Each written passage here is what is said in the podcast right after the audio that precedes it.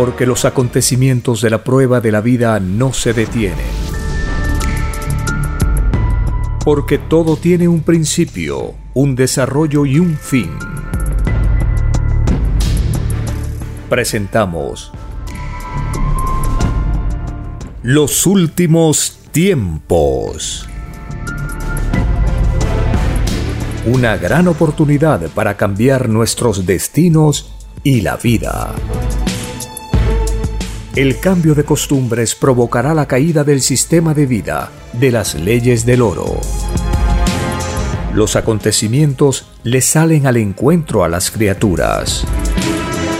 Una nueva revelación, escrita por el primogénito solar, Alfa y Omega, se extiende por el mundo. Ciencia celeste, nueva moral, filosofía común justicia divina. Los últimos tiempos.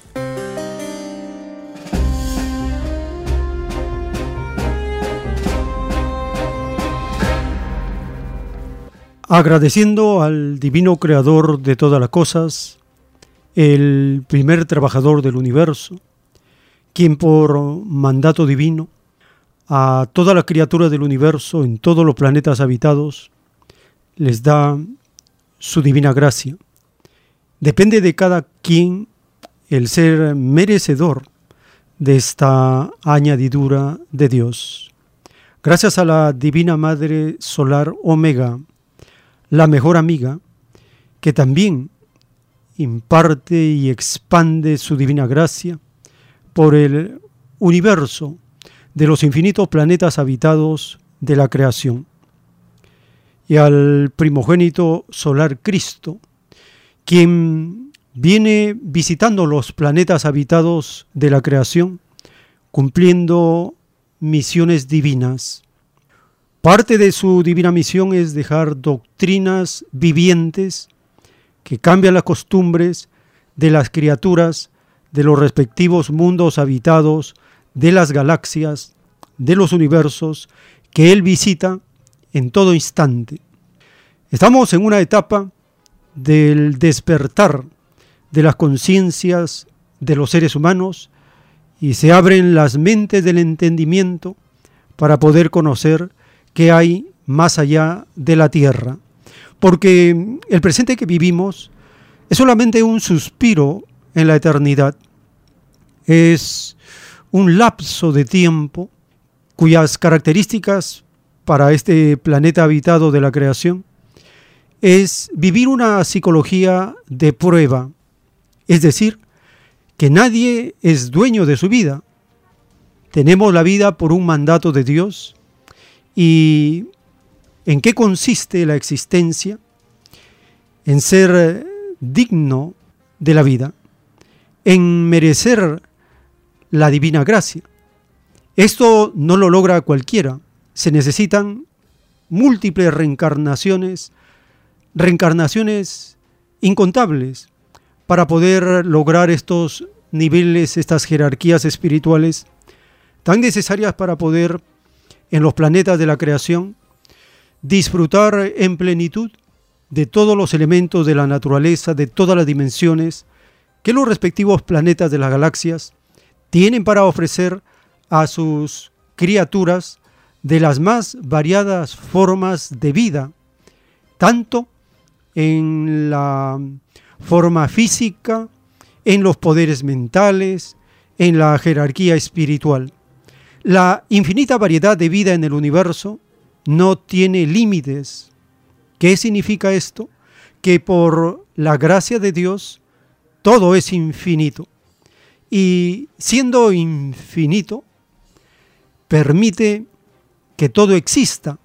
Es por esto que en la Tierra, por ejemplo, la filosofía del planeta es la variedad. No hay una criatura que piense igual a otra. Nadie tiene la misma huella digital, ni la misma cantidad de querubines en su cuerpo físico, en su desarrollo mental, en su avance espiritual aún teniendo todos 318 virtudes, estas no están en el mismo desarrollo en todos. Unos tienen desarrolladas ciertas virtudes, otros están practicando otras virtudes y la gran parte de los seres humanos, la mayoría, no ponemos en desarrollo las virtudes y están como olvidadas, estancadas, en una pausa que se convierte en un atraso para la evolución de las criaturas. Estamos en un momento de la prueba de la vida que las escrituras lo han revelado como los últimos tiempos, el fin de los tiempos, los últimos días, el fin de la prueba de la vida, muchos nombres para mm, este momento que es como una advertencia de Dios que estamos llegando al final de la prueba de la vida. Debemos, por lo tanto, abrir nuestra mente, nuestra conciencia, nuestro espíritu a la divina revelación de Dios, porque esta doctrina por primera vez nos va a explicar el origen de las cosas, cómo hemos sido creados y qué es lo que vendrá.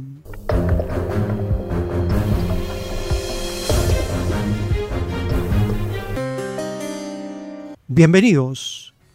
Un saludo a la familia con quienes compartimos estas buenas nuevas de la revelación, estos recuerdos de las Sagradas Escrituras que nos enseñan qué es lo mejor, qué camino debemos seguir, qué ejemplo debemos imitar y por qué nosotros tenemos que saber elegir bien.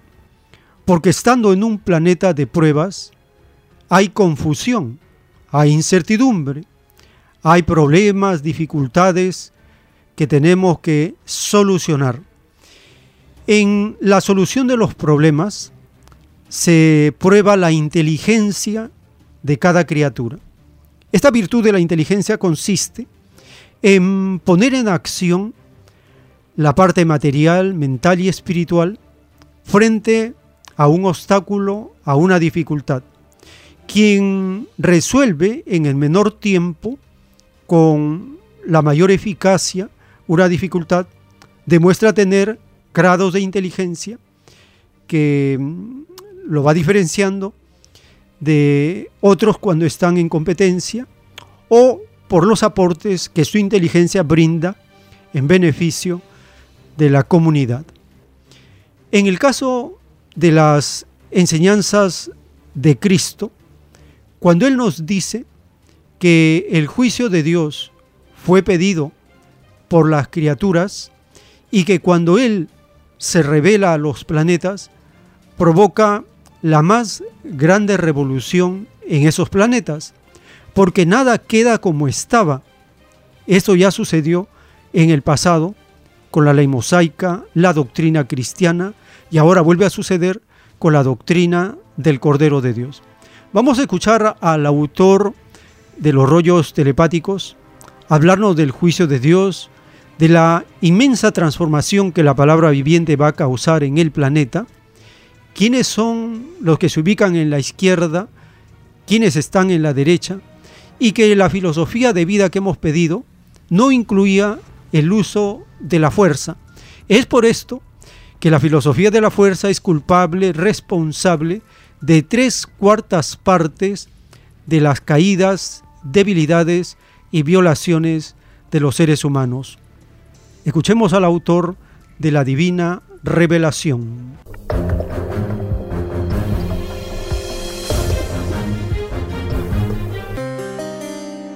Se anunció un juicio significa que esto tiene un fin, un término. El juicio es la última palabra en todas las cosas. ¿En el juicio está compromisa la destrucción del mundo o no? Ah, interesante. El juicio de Dios no es la destrucción del planeta, porque Él no, no destruye su obra. El juicio de Dios marca el fin de un extraño sistema de vida, desconocido en el reino de los cielos. Es la caída de un sistema y no de otro. Me dice, marca el fin del sistema de vida. ¿En forma general Sí. o progresivamente? Todo, porque Él creó todo, juzga todo. O sea que se destruye prácticamente toda la humanidad. No, aquí hay transformación, no destrucción. Él transforma a los seres por costumbre. Él no emplea la fuerza, no tiene necesidad de usar la fuerza. Es tan infinito que no usa la fuerza. Entonces, el Hijo de Dios provoca en este planeta la más grande revolución. Eso se llama los que son a la izquierda, los del Cordero, y los que son a la derecha, los de la Bestias, como está en el Evangelio, significa el egoísmo, la dureza con que se gobernó un mundo. Este mundo, dice el Padre, viene siendo gobernado por siglos por un grupo de acomplejados valores que como individuos no supieron vencer tal complejo. Y por culpa de este extraño complejo es que la humanidad sufre. Es así que tres cuartas partes del juicio lo reciben los que crearon este extraño sistema de vida. Y el cuarto de restantes lo recibe el pecador común y corriente. Es un círculo omega que significa juicio total, dividido por cuatro. Eso se llama el ángulo Cristo, cuatro, El mayor peso del juicio se lo llevan los que crearon este sistema de vida. Y dice el Padre lo siguiente. Este extraño sistema de vida que tomó un extraño libertinaje de recurrir a la fuerza para imponer su reinado. Y él pregunta en la revelación, ¿no están las llamadas Fuerzas Armadas extendidas por todo el planeta? Eso no lo niega nadie. Por siglos están extendidas. Si este sistema de vida no se hubiese basado en la fuerza, nosotros tendríamos que pagar todos los pecados completos. El solo hecho de valerse de la fuerza para imponer un sistema de vida, tres cuartas partes la pagan los creadores del sistema, por el solo hecho de usar la fuerza. La prueba de la vida consistía en no usar la fuerza. Otro llorar para los que dirigen. Porque tres cuartas partes menos del juicio de Dios ya es como un premio. Un hermano por ahí me decía, menos mal, me decía, tres cuartas menos, menos mal. Es un consuelo. Pero no es un consuelo para los que le cuartas partes. Los últimos tiempos.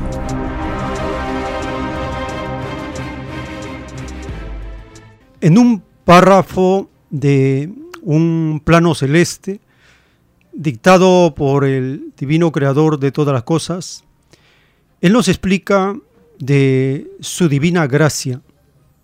Dice el plano celeste, He aquí la luz suprema, solo manteniendo la inocencia, se perpetúa la gloria buscada en el Padre. La suprema prueba de conocer otras vidas sin manchar a la inocencia. Cuando Adán y Eva desobedecieron al Padre Jehová, atentaron contra sus propias inocencias.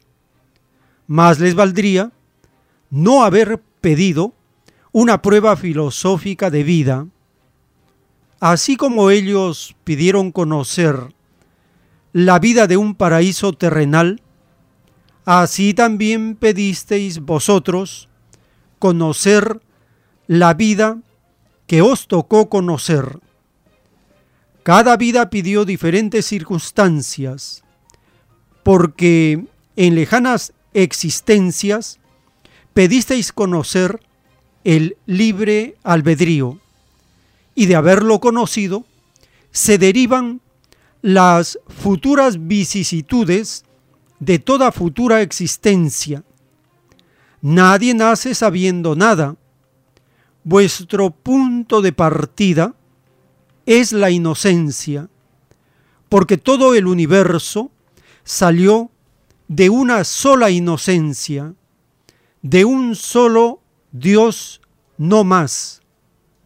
Y no hay mundo del espacio que no tenga en sus propias leyes el mismo problema, la de conservar la inocencia en las leyes que ellos mismos pidieron.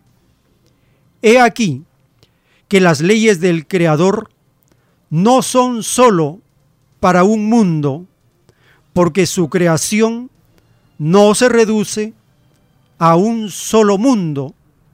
Sus divinos mandatos no tienen ni principio ni fin. ¿No se os enseñó que vuestro Dios es infinito? Infinito significa que por su divina gracia todo existe. Escrito por el primogénito solar, Alfa y Omega.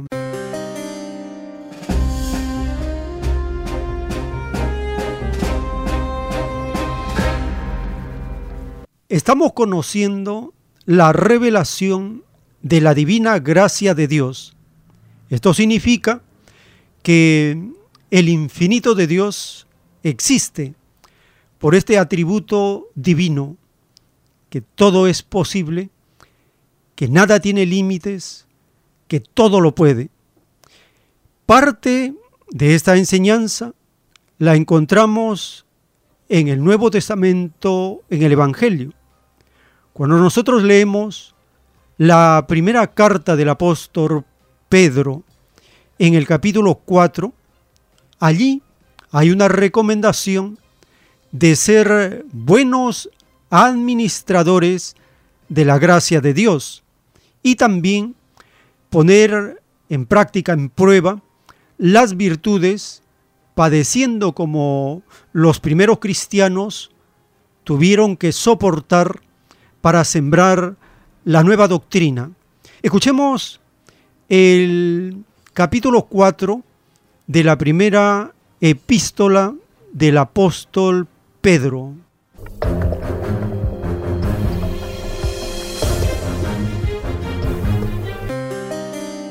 Capítulo 4 Buenos administradores de la gracia de Dios. Puesto que Cristo ha padecido por nosotros en la carne, vosotros también armaos del mismo pensamiento, pues quien ha padecido en la carne, terminó con el pecado, para no vivir el tiempo que resta en la carne, conforme a las concupiscencias de los hombres, sino conforme a la voluntad de Dios. Baste ya el tiempo pasado para haber hecho lo que agrada a los gentiles, andando en lascivias, concupiscencias, embriagueces, orgías, disipación y abominables idolatrías. A estos les parece cosa extraña que vosotros no corráis con ellos en el mismo desenfreno de disolución y os ultrajan.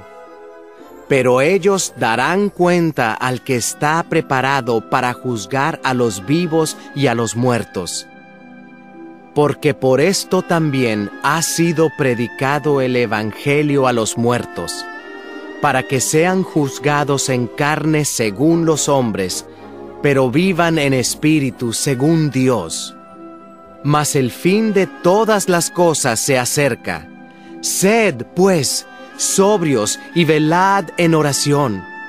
Y ante todo, tened entre vosotros ferviente amor porque el amor cubrirá multitud de pecados.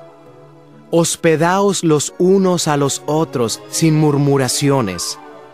Cada uno, según el don que ha recibido, ministrelo a los otros, como buenos administradores de la multiforme gracia de Dios.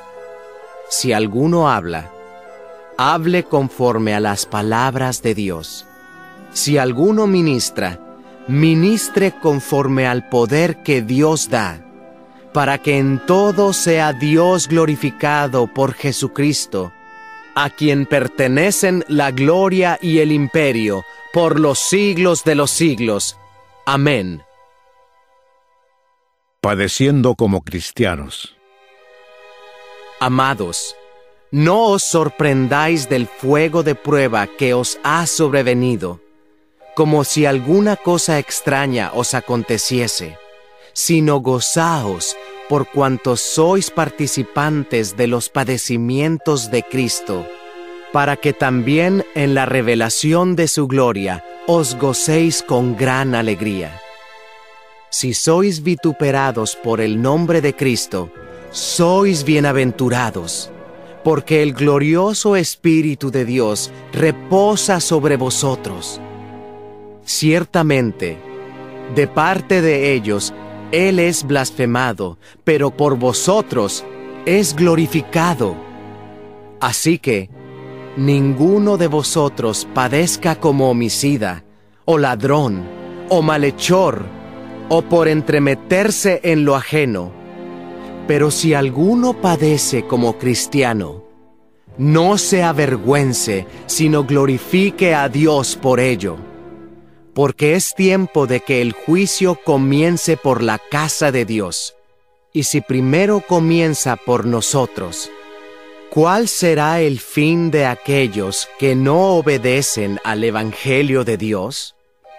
Y, si el justo con dificultad se salva, ¿en dónde aparecerá el impío y el pecador? De modo que los que padecen según la voluntad de Dios, encomienden sus almas al fiel Creador y hagan el bien. Los últimos tiempos.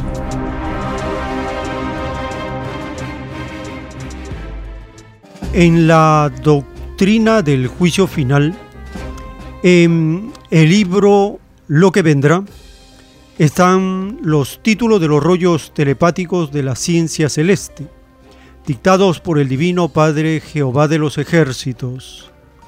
El título 3252 dice, En la prueba de la vida había que saber distinguir lo justo de lo injusto.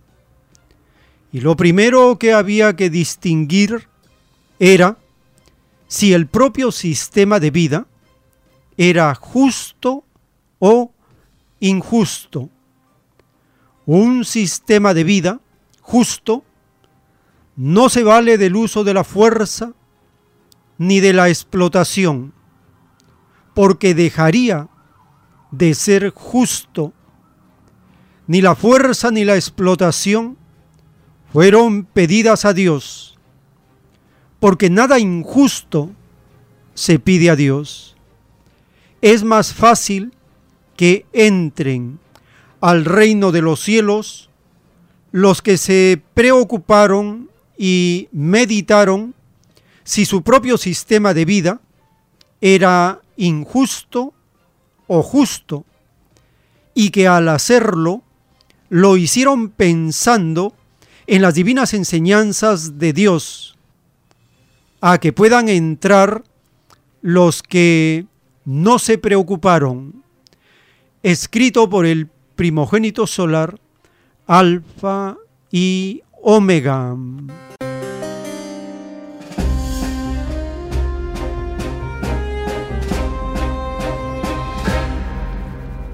El divino creador de toda la cosa nos está enseñando que debemos saber distinguir lo justo de lo injusto. Y hay que empezar por el sistema de vida que tenemos al frente. Este sistema de vida se vale de la fuerza, de la explotación para imponerse, para estar vigente. Así es. El capitalismo se vale del uso de la fuerza para imponerse, porque por la razón no puede existir. Nadie aceptaría ser explotado, ser esclavo, ser tratado por la fuerza, reprimido, maltratado, torturado, asesinado, masacrado. Nadie, porque eso es injusto. Y la población se da cuenta de este atropello la prensa internacional también está siguiendo con atención el uso de la fuerza que el gobierno impuesto en el Perú está cometiendo contra la población. Vamos a compartir una nota publicada por Hispan TV en español. Allí toman como base una encuesta y por lo menos un 32% de la población responsabiliza al actual gobierno inexistente, porque es manejado por fuerzas que están detrás, de ser culpable de la crisis.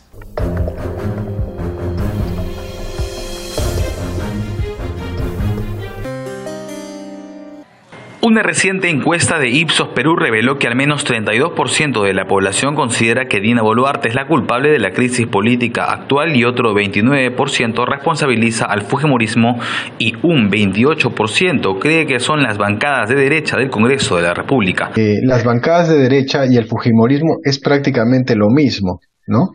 porque el Fujimorismo tiene satélites.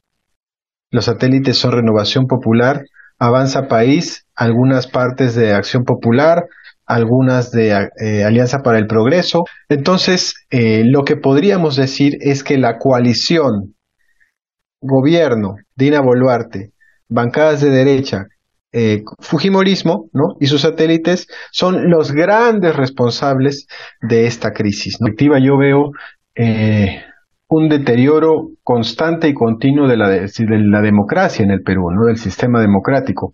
El Congreso peruano, esto es muy importante señalarlo, es la institución más desprestigiada y repudiada de América Latina y probablemente del mundo entero. Una de las demandas principales del país es el adelanto de los comicios. Sin embargo, debido a la obstrucción del Congreso hasta el día de hoy, no han definido una fecha y mucho menos un proyecto de ley. En ese Parlamento, que cada vez es menos representativo, parece que no le dan prioridad al adelanto de elecciones, sino más bien asegurarse la, reelección y por otro lado, el, el gobierno de la señora Boluarte claramente pierde control del país. Creo que lo único que podría detener en este momento la sangría en el Perú es la renuncia de la señora Boluarte, pero eso es difícil. La crisis política y social que atraviesa el Perú podría complicarse aún más si es que el Tribunal Constitucional y el Ministerio Público se ponen del lado del Congreso. La democracia en el Perú está en, UCI, ¿no? Cuidados intensivos con pronóstico reservado, ¿no? Todavía no muerto, todavía no muerto. Pero si el Congreso, con el aval de esta coalición, eh, donde está el Tribunal Constitucional también, ¿no? Y el Ministerio Público logran tomar eh, los entes electorales, ahí sí ya la democracia en el Perú, pues los santos óleos, ¿no? Ante el impacto que ha provocado a nivel mundial la crisis política en Perú, la oficina del Alto Comisionado de la ONU realizó un informe y dio un plazo de 60 días al gobierno de Dina Boluarte para que brinde información sobre las muertes ocurridas durante las protestas. Aaron Rodríguez, Hispan TV, Lima.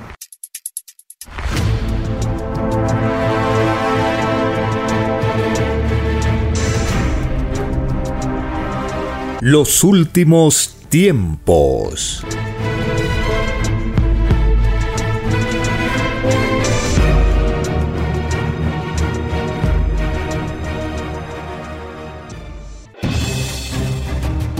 El tiempo ha llegado.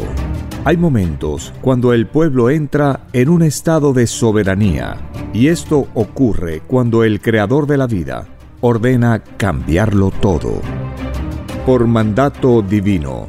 Está escrito en la doctrina Alfa y Omega que deben constituirse congresos de obreros y obreras en todas las naciones. Cristo dijo en Lucas 12, verso 32, No temáis, pequeño rebaño, porque a vuestro Padre le ha placido daros el reino. Solo una unidad común, con nueva moral, dará paz al mundo. Por orden de Dios Padre, el mundo será dirigido por los trabajadores.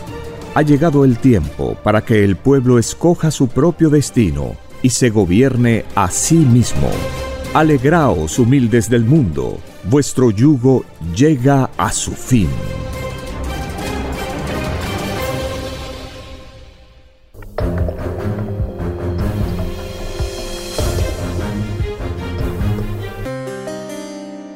En la doctrina del juicio final, en el libro Lo que vendrá, están los títulos de los rollos telepáticos de la doctrina de la ciencia celeste, dictados por el Divino Padre Eterno. El título 3622 dice, En la prueba de la vida, cada roca nacida en cada uno tuvo tres causas. Una, fue la propia evolución que traía el espíritu para la prueba de la vida. La otra fue la herencia que le dieron sus padres. Y la tercera causa fue el propio abandono que tuvo la criatura en la prueba de la vida. Es por esto es que fue escrito todo espíritu duerme. Casi todos se durmieron con respecto a sus derechos. Y los derechos humanos estaban escritos en el divino evangelio de Dios. Y los hombres ilusionados en lo efímero no se dieron cuenta. Dictado por el divino Padre Eterno, escrito por el primogénito solar, Alfa y Omega.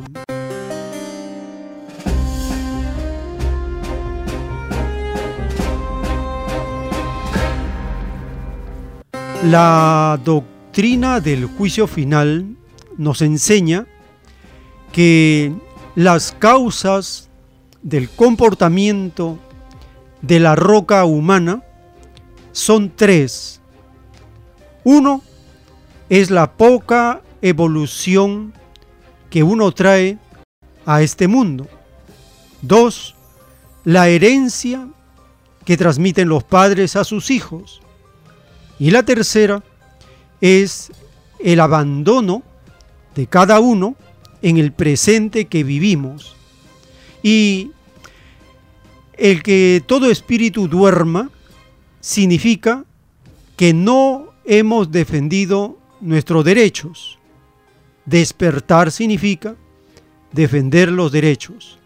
Y los derechos humanos están enseñados en el Evangelio desde hace miles de años, cuya diferencia con los llamados derechos humanos de los hombres es que los derechos humanos de Dios están basados en leyes igualitarias. En cambio, los derechos humanos de los hombres están basados en leyes desiguales. Escuchemos la nota publicada por la televisión alemana en español, allí informa que Amnistía Internacional en Perú denuncian el uso de la fuerza realizada por las extrañas autoridades impuestas en el Perú con armas letales.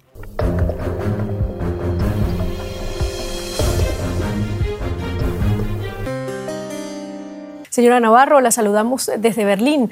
Amnistía ha investigado las violaciones a los derechos humanos en Perú en las manifestaciones que empezaron en diciembre pasado. ¿Cuáles han sido los mayores hallazgos de esta investigación? Muy buenas noches. Sí, efectivamente hemos realizado una investigación y los primeros hallazgos podemos hablar que claramente hemos evidenciado que ha habido un uso eh, ilegal de armas letales dirigidas hacia los manifestantes y un uso indiscriminado de armas menos letales como las bombas eh, de gas lacrimógeno o los perdigones, pero que también al hacerse de manera indiscriminada, han causado heridas graves, incluso la muerte de varias personas. De esta manera podemos hablar que en las eh, manifestaciones ha habido un, eh, ataques generalizados de la policía hacia la población.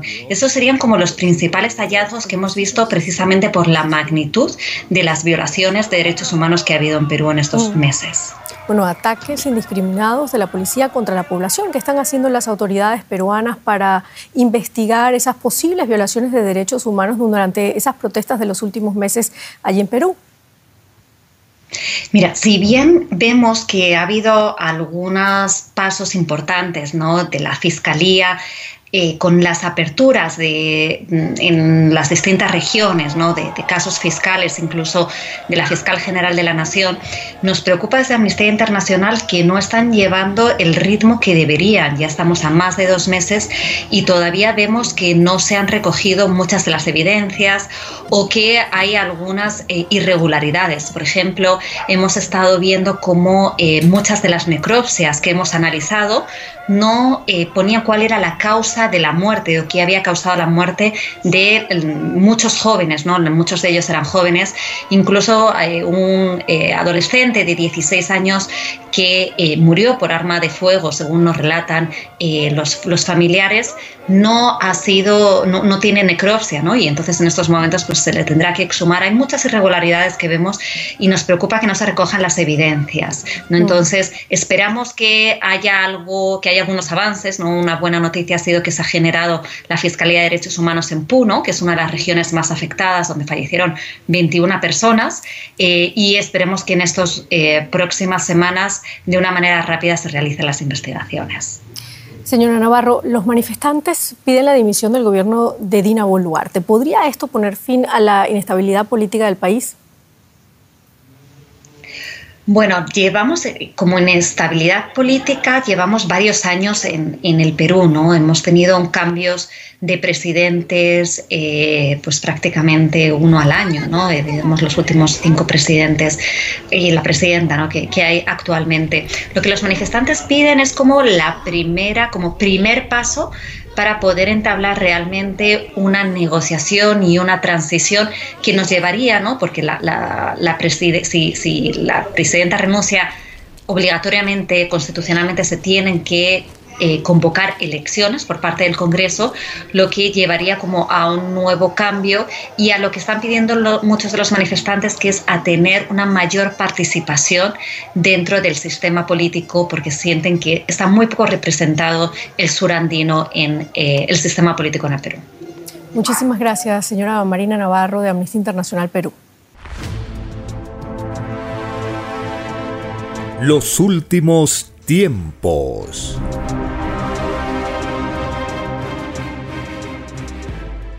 En un plano celeste, dictado por el Divino Padre Eterno, dice, de verdad os digo que esta generación hablará por las otras, porque muchos que marcharon de este mundo fueron condenados por los vivos de este mundo y los llamados muertos hablarán por los vivos, porque muchos vivos serán condenados por causa de los muertos. Y de verdad os digo que la justicia del Padre es arriba y abajo, porque en todas partes está. En otro párrafo, el Divino Padre Eterno nos dice, escrito está que árbol que no ha plantado tu divino Padre Jehová, de raíz será arrancado. Sí, Hijo Divino. Así es y así será por los siglos de los siglos. Los árboles que tu divino Padre Jehová ha plantado son todos amorosos y ellos encuentran en mis divinos mandamientos, los cuales son para todos, puesto que mi divina justicia lo es también para todos. Es justicia universal, pues hasta los muertos serán divinamente resucitados para rendir divina cuenta de lo que hicieron en sus respectivas existencias. Y en el título 1633 del libro Lo que vendrá, el Divino Padre Eterno dice, todo abogado del extraño sistema de vida basado en el oro que no consideró a la justicia en sentido universal, no entrará al reino de los cielos. En cualquier punto del planeta, la justicia terrenal debió ser una misma. Párrafos y título dictados por el Divino Padre, escritos por el primogénito solar, Alfa y Omega.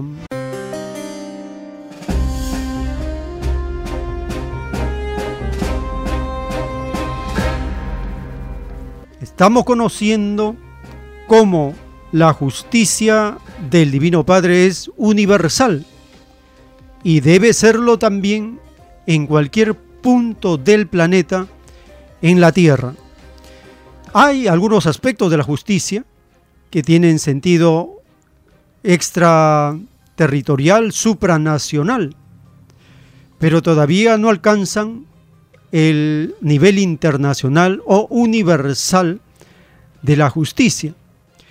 Y en el caso del rebaño de Perú, con los gobiernos en cuyas manos sangre inocente está ahí presente, como dice el Divino Padre Eterno, muchos vivos serán condenados por causa de los muertos, los muertos hablarán por los vivos, y muchos muertos condenarán a muchos vivos.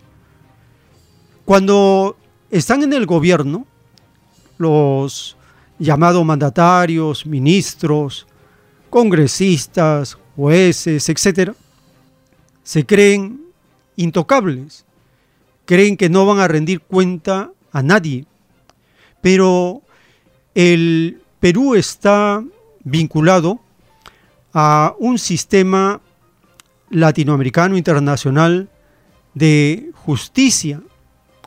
Es por lo tanto, en un aspecto, la justicia supranacional. Vamos a compartir un audio, un segmento de una entrevista realizada en el canal Otra Mirada. El conductor Carlos Bedoya entrevista a Marianela Ledesma, expresidenta del extraño Tribunal Constitucional, y allí hablan del modelo de justicia que existe en el Perú, una justicia supranacional que vela por la vulneración de los derechos humanos.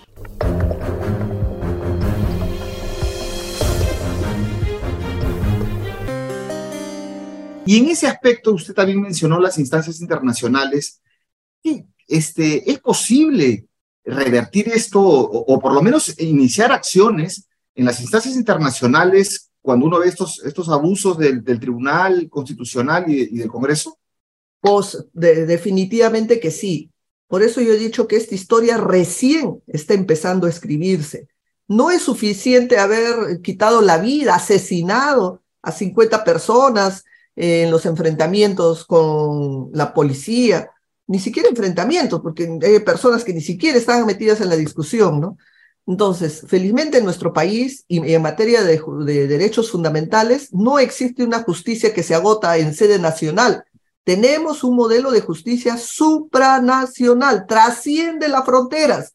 Después que dejen el poder, después que deje el poder la señora Boluarte y todos sus seguidores o que le han acompañado en estas decisiones, donde se quieran refugiar, esconder, hasta allá llegará el brazo de la justicia supranacional, porque lo que se está hablando es vulneración de derechos fundamentales, la vida de las personas.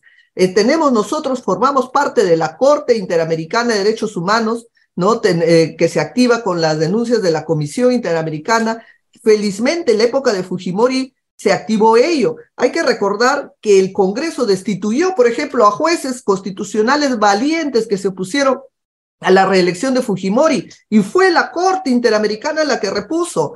Hay que recordar que en la época de Fujimori se cerró todo este tema de las matanzas de, de, Barrios Altos, de la Cantuta, se dio la ley de amnistía militar, acá no pasó nada. Sí, para, para en ese momento. Sin embargo, ha sido la Corte Interamericana la que permitió que se reabra, se investigue. Bueno, y ahí está sentenciado el señor Fujimori, ¿no? Ha sido la Corte Interamericana la que ha permitido que se reabran los temas de investigaciones de el tema de la esterilización de mujeres y una serie de, de, acciones que la Corte Interamericana ha permitido corregir, enmendar lo que acá en el país se tapaba, se cerraba y se decía que acá no pasaba nada. Felizmente tenemos ese modelo de justicia supranacional y a donde quieran ir a esconderse, ahí les alcanzará la mano de la justicia.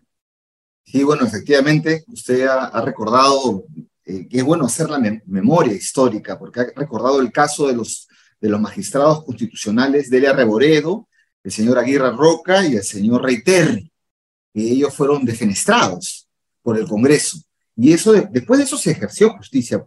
Eh, ese caso, bueno, finalmente recayó luego en fallos. Usted ha recordado también que la, justicia tarda, pero llega. Siete años después de que Fujimori dejó el país, terminó juzgado y terminó en la cárcel. Entonces, eso por lo menos hace da, da, da una esperanza. Los últimos tiempos.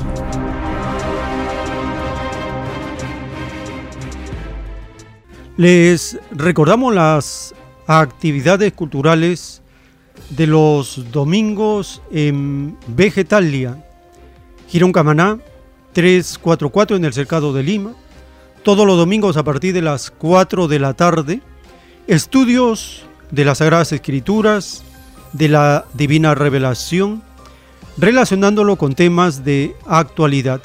Solicite también el nuevo folleto titulado ¿Y por qué no gobiernan los trabajadores? Y en el distrito del Lince, en Avenida César Canevaro 469, en el restaurante vegetariano Fuente Natural, de lunes a sábado a partir del mediodía, puede acercarse para solicitar el folleto titulado ¿Y por qué no gobiernan los trabajadores? así como volantes para continuar con el aviso colectivo de la doctrina de la ciencia celeste, la página web, los podcasts, el canal de videos, amplia información que se comparte por medio de los volantes y los folletos.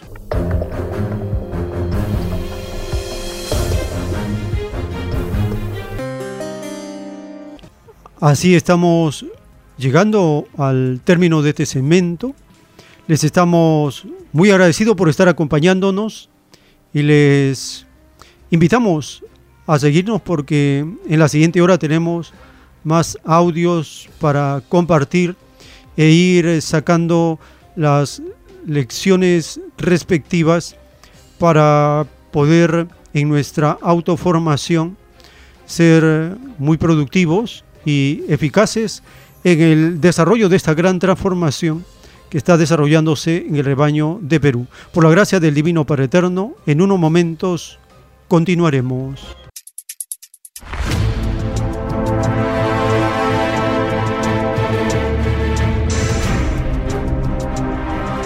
Los últimos tiempos.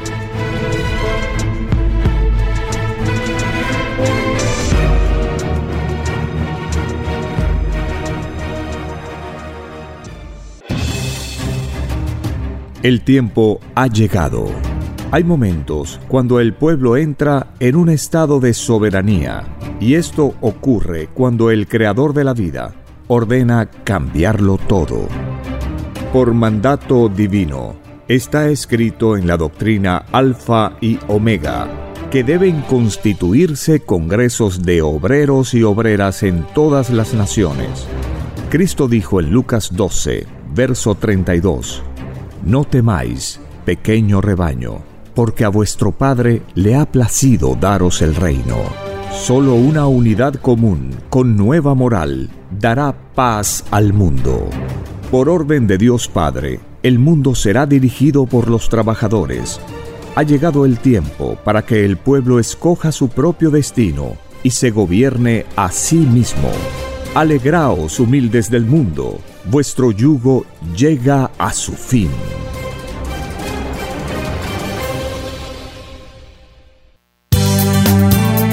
Es Radio Cielo, una nueva era de la radio en el Perú. Programación de avanzada para todos. Es Radio Cielo.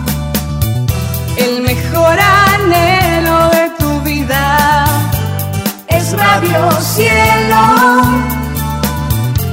Sembrando amor y conciencia.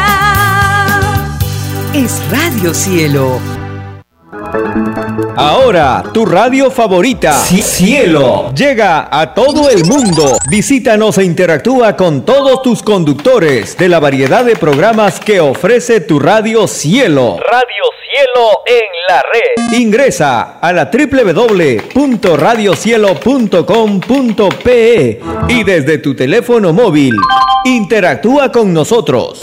Radio Cielo, a la vanguardia de la tecnología. tecnología, cielo.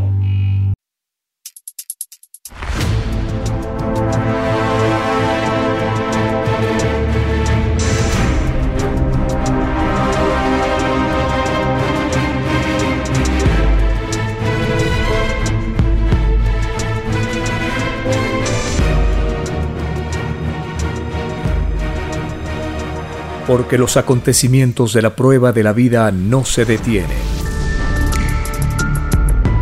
Porque todo tiene un principio, un desarrollo y un fin. Estamos compartiendo los últimos tiempos.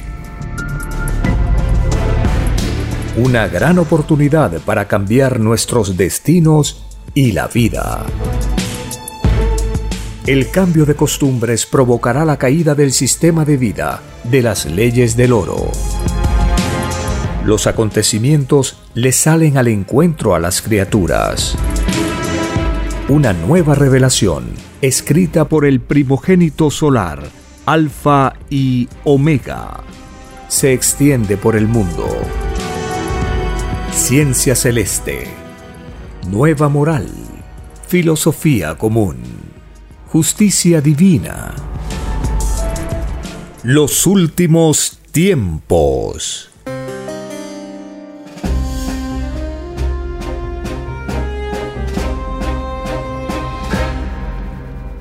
Gracias al Divino Creador de todas las cosas, el Divino Padre, que enseña por sus mandamientos y sus escrituras el camino correcto que debemos seguir en esta morada planetaria. Gracias a la Divina Madre Solar Omega, la mejor amiga, quien se manifiesta en los planetas de la creación para enseñar, consolar y para dar esperanzas a las humanidades que pasan juicios universales al primogénito solar Cristo, el Hijo de Dios, en retorno, que vuelve brillante como un sol de sabiduría para revelar el origen de todas las cosas, explicar la ley y hacer la justicia a cada uno según sus obras.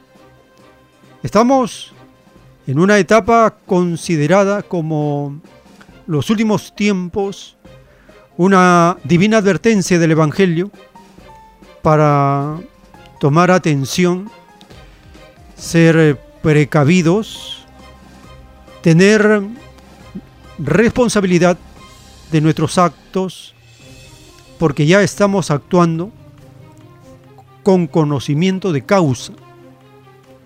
Desde el momento que llega una revelación a un planeta, empieza a surgir un nuevo tiempo, nuevas sensaciones, las individualidades, los espíritus pensantes, progresivamente sienten el impacto de la presencia divina y surge en ellos intranquilidad de todo tipo.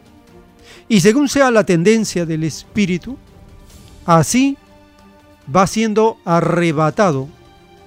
Ser arrebatado significa la reacción, el impulso, las determinaciones que toma cada uno cuando se entera de una noticia, de una buena nueva que viene de Dios.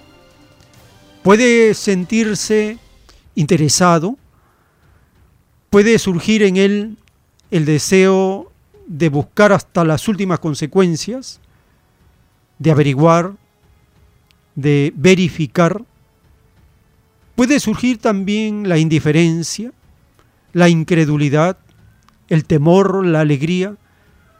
Eso significa ser arrebatado. Es un remolino de sensaciones las que se apoderan de cada ser cuando recibe una noticia, cuando recibe un volante, un folleto, un libro, escucha por radio, se entera por las redes sociales, por Internet, por la inteligencia artificial, por cualquier medio, el espíritu siente el impacto de la divina revelación.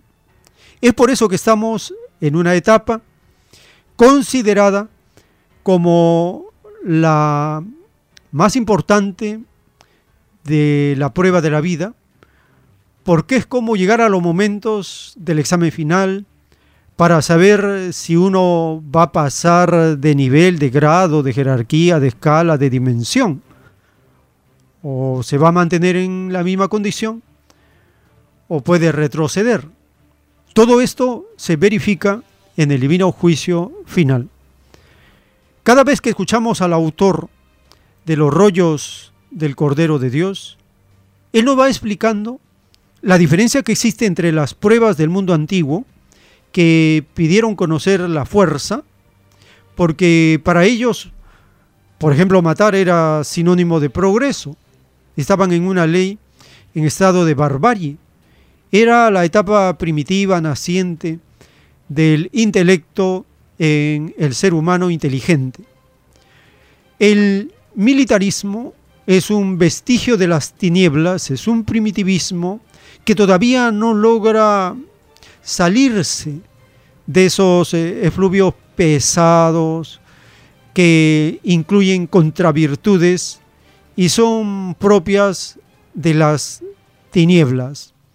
Escuchemos al autor de la doctrina del Cordero de Dios responder las preguntas que le hacían hermanos y hermanas que asistieron a las enseñanzas, explicaciones que él daba con los rollos telepáticos del Cordero de Dios.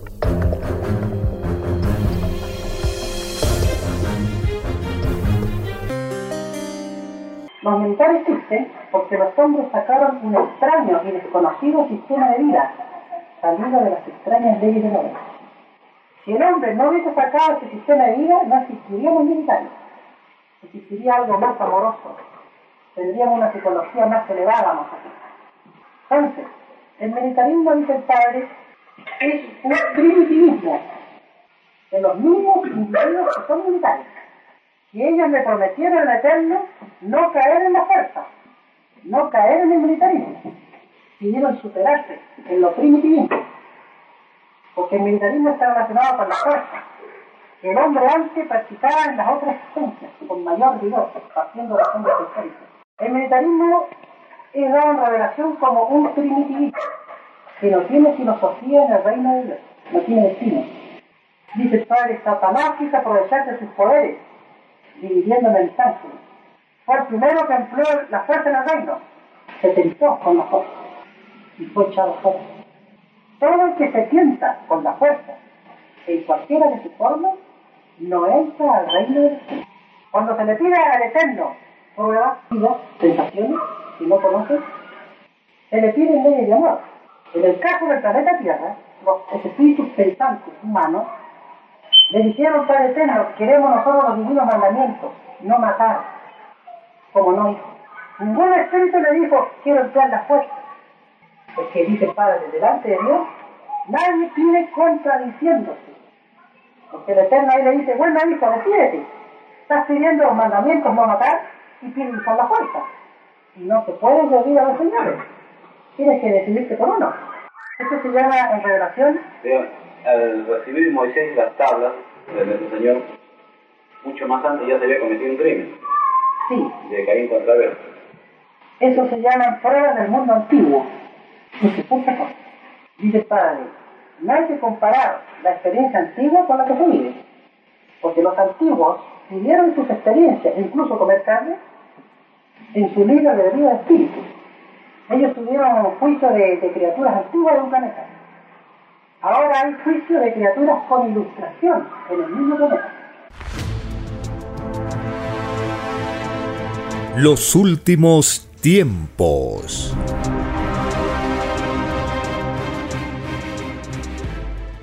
En la doctrina del juicio final, en el libro Lo que vendrá, están los títulos de los rollos telepáticos dictados por el Divino Padre Eterno.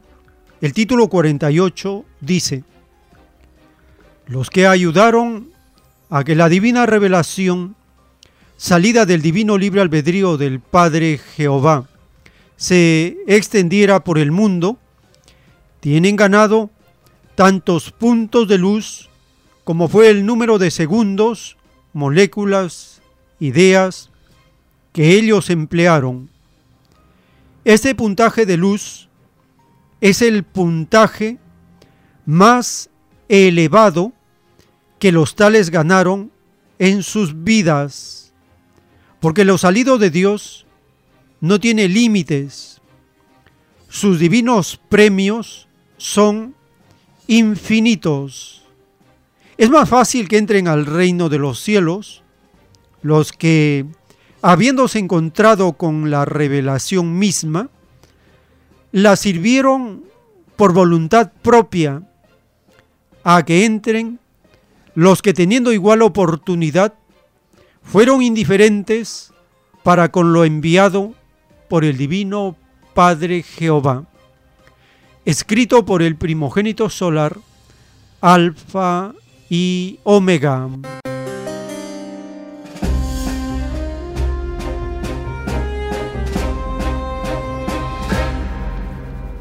Estamos conociendo el puntaje de luz que el espíritu se gana cuando se encuentra con la divina revelación enviada por el Divino Padre.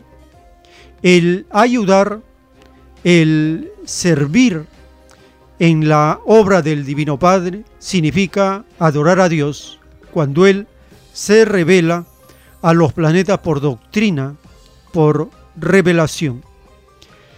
El servir en forma voluntaria, en forma amorosa, lo venido de Dios, lo que Él envía a un planeta determinado, significa tener un nivel de puntaje muy elevado.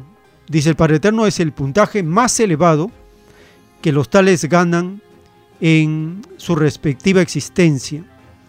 Porque siempre el Divino Creador favorece, da gracia a los humildes.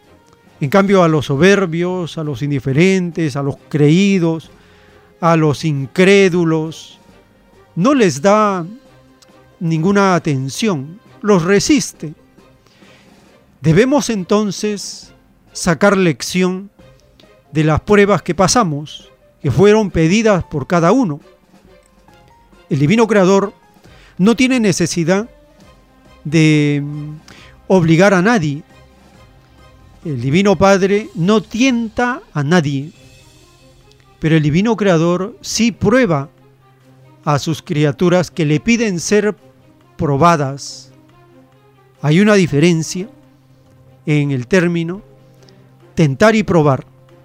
La tentación es una prueba, pero ¿quién la hace la tentación? La hace el maligno, porque es probado a la vez por Dios.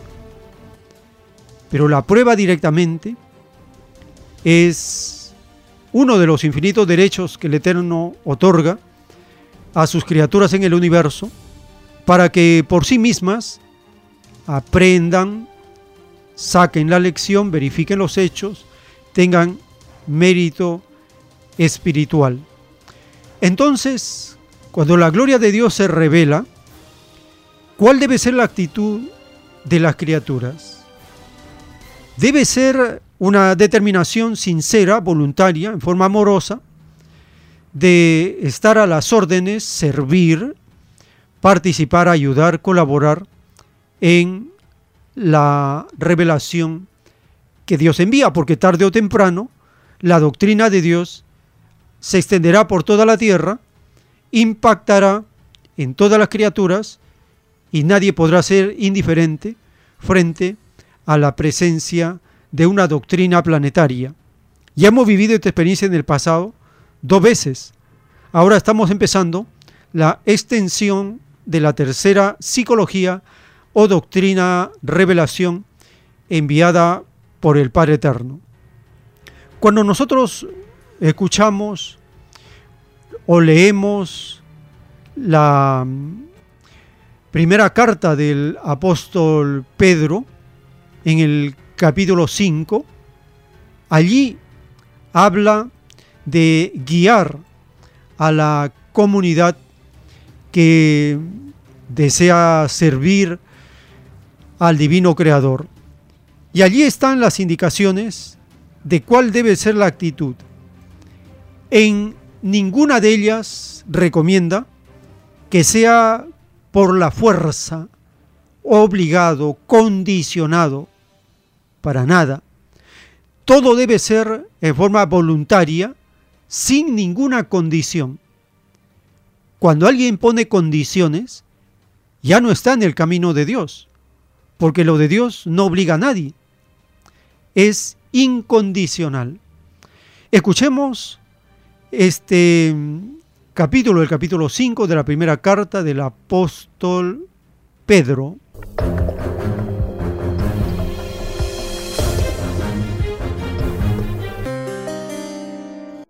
Capítulo 5 Apacentad la grey de Dios.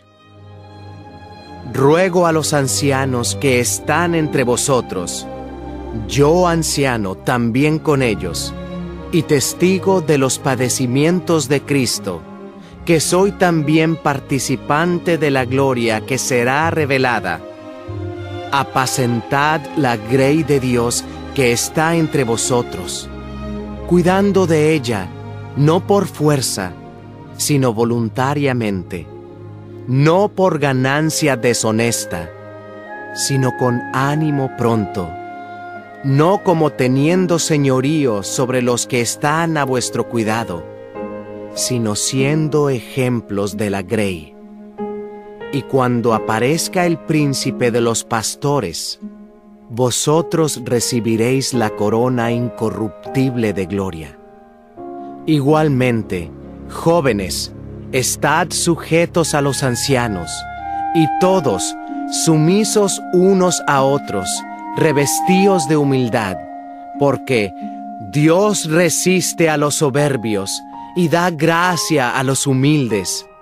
Humillaos, pues, bajo la poderosa mano de Dios, para que Él os exalte cuando fuere tiempo echando toda vuestra ansiedad sobre Él, porque Él tiene cuidado de vosotros.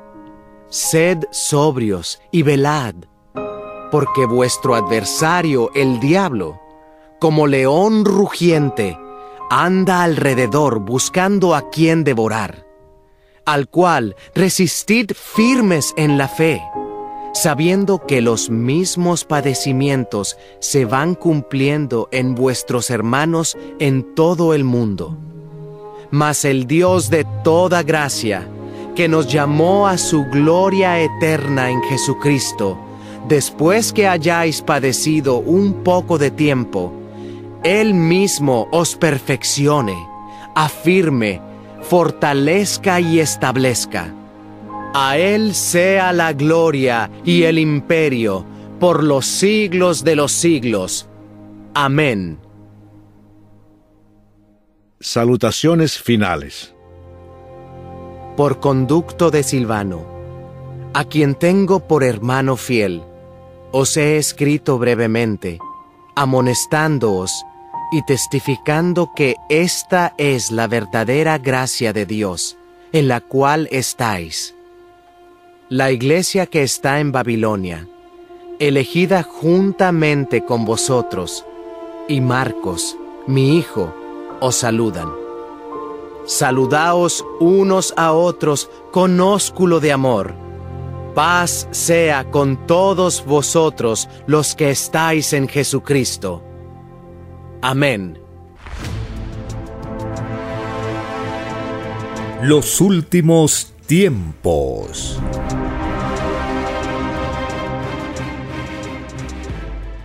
En la doctrina del juicio universal para este planeta, en el libro Lo que vendrá, están los títulos de los rollos telepáticos dictados por el Divino Padre Eterno. El título 2192. En la prueba de la vida surgieron muchas instituciones. La prueba misma consistía en separar las instituciones que eran de Dios y las que eran de los hombres, para que los miembros de todas las instituciones de la tierra fueran considerados de Dios, todos ellos tenían que saberse de memoria el divino Evangelio de Dios y no haber conocido la psicología de división alguna, porque al mundo de la prueba se le advirtió por muchos siglos de que sólo Satanás divide y termina dividiéndose él mismo. Es más fácil que entren al reino de los cielos los que en la prueba de la vida no se dejaron influenciar por extrañas psicologías que a otros dividían, a que puedan entrar los que se dejaron sorprender. La costumbre de ser capitalista y la de ser religioso fueron tragedias para los que las vivieron, porque la primera incluía a ricos y pobres, y la segunda admitía muchas creencias tratándose de un mismo y solo Dios, escrito por el primogénito solar, Alfa y Omega.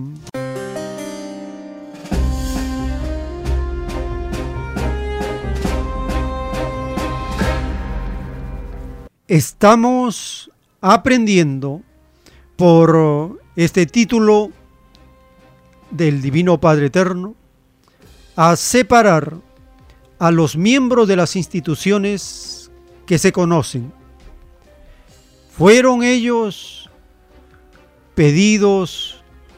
¿Están ellos en la ley de los mandamientos de las escrituras?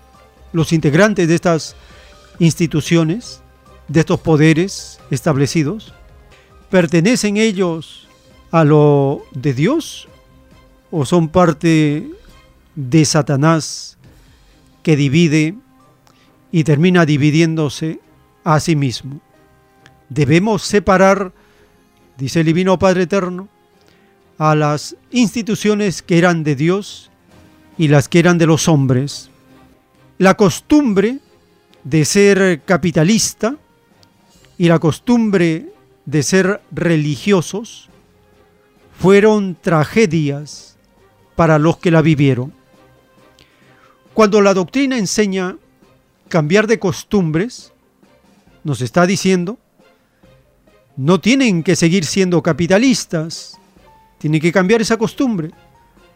No tienen que seguir siendo religiosos, ni siendo de la filosofía de la fuerza. Esas costumbres hay que cambiarlas por sus opuestos. Y así podemos conocer si uno está ubicado en la división o está en el camino de la unidad común. Todo capitalista y los capitalistas y sus seguidores están en la división, porque ellos defienden viven y establecen una sociedad dividida en ricos y pobres. Es una sociedad dividida en ricos y pobres por causa de los capitalistas. Y esa costumbre se ha perpetuado siglo tras siglo. El divino creador la condena y será abolida como una extraña costumbre. Es un extraño árbol que será arrancado de raíz de la faz de la tierra, no quedará. La costumbre de ser religioso es otra tragedia porque incluye la división de creencias habiendo un solo Dios no más. Si la verdad es una, si Dios es uno, si su doctrina, sus mandamientos son únicos, ¿por qué tiene que haber división de creencias? Eso es un libertinaje. Esa es una extraña costumbre que no es de Dios. Y también será abolida esa costumbre de la faz de la tierra. Los seres humanos dejarán de ser religiosos y pasarán a ser estudiosos, investigadores de las cosas de Dios. ¿Cuál es la diferencia entre estas dos psicologías? La costumbre de ser religioso significa imitar las tradiciones, los ritos, las modificaciones e interpretaciones hechas por hombres, hechas hacia las Sagradas Escrituras, y las interpretan según sus límites y tendencias, según sus intereses. Y con el paso del tiempo se degeneran y se convierten en poderes capitalistas.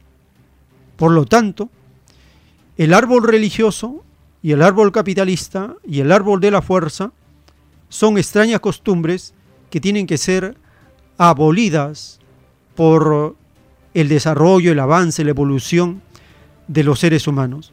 Si Dios está en todas partes, no hay necesidad de templos materiales.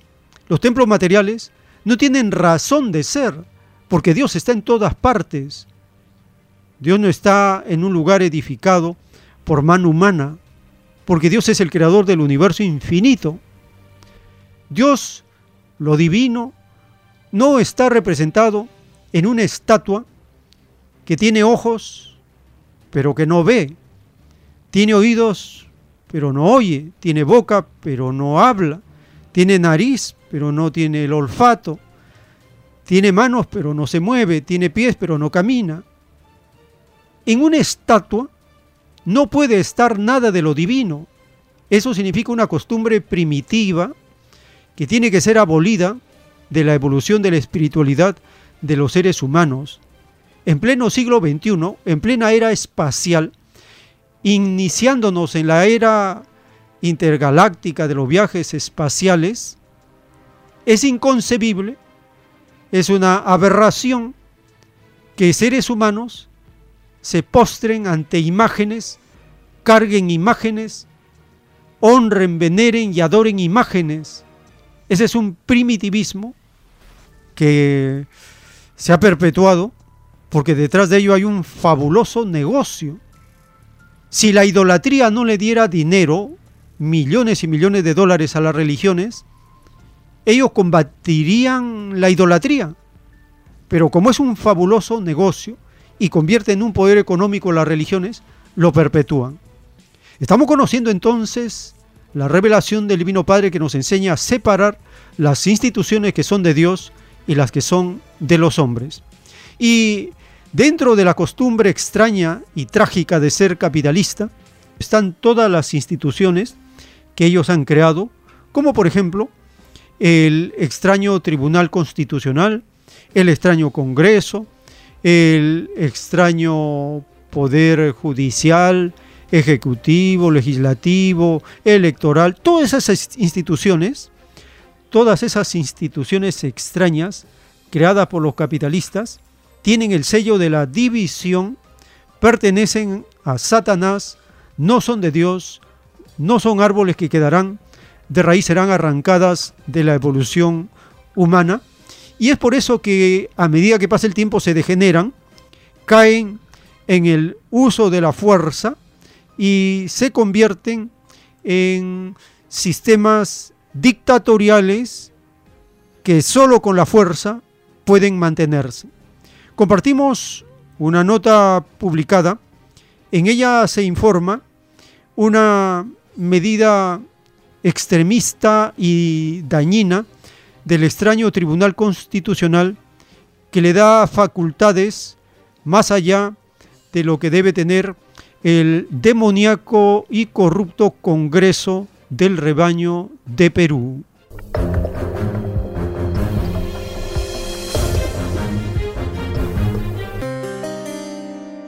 El equilibrio de poderes en Perú se encuentra en su peor momento tras el fallo del Tribunal Constitucional a favor del Congreso de la República.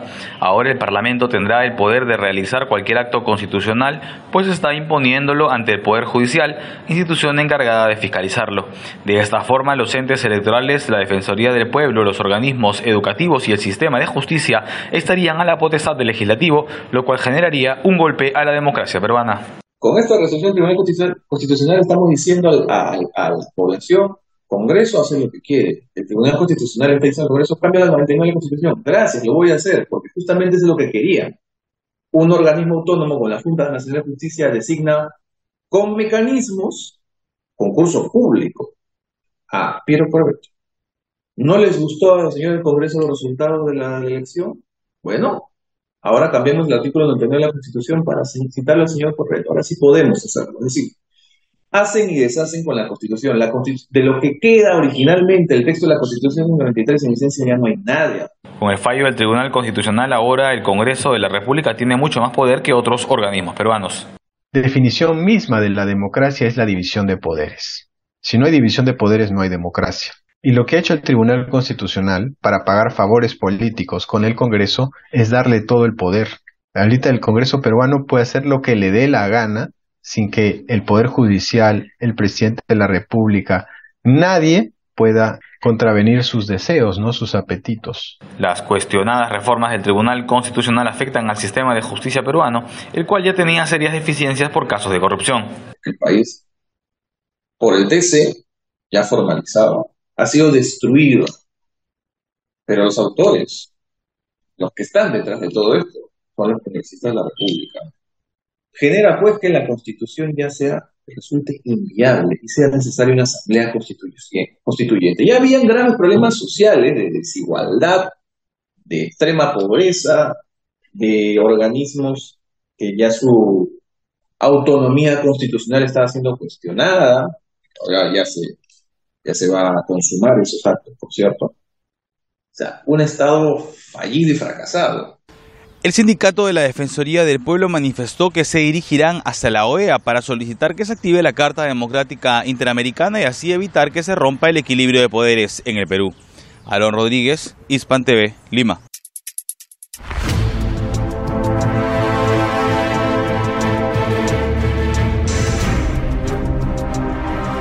Los últimos tiempos.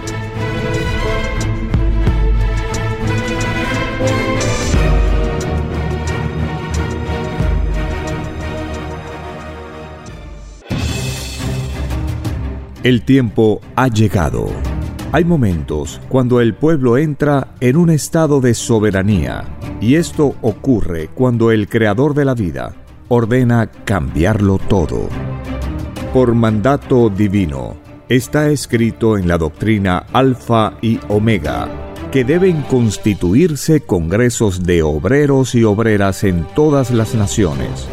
Cristo dijo en Lucas 12, verso 32, No temáis, pequeño rebaño, porque a vuestro Padre le ha placido daros el reino. Solo una unidad común, con nueva moral, dará paz al mundo. Por orden de Dios Padre, el mundo será dirigido por los trabajadores. Ha llegado el tiempo para que el pueblo escoja su propio destino y se gobierne a sí mismo. Alegraos, humildes del mundo, vuestro yugo llega a su fin.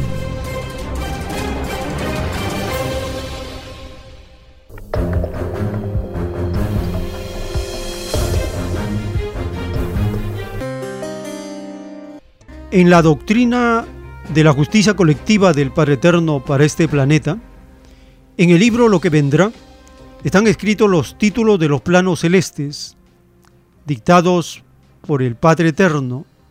El título 3253. En la prueba de la vida, había que protestar por todo lo injusto, porque toda protesta tiene divino premio de luz en el divino juicio de Dios. El primero que protestó en contra de un extraño sistema de vida fue el Hijo de Dios. Los que mandaban en el capitalismo antiguo de la era romana fueron los que ordenaron la muerte de Cristo. Ellos son los mismos espíritus que al volver a nacer de nuevo, siguieron perfeccionando al llamado capitalismo. La prueba de la vida consistía en reconocerlos, escrito por el primogénito solar, Alfa y Omega.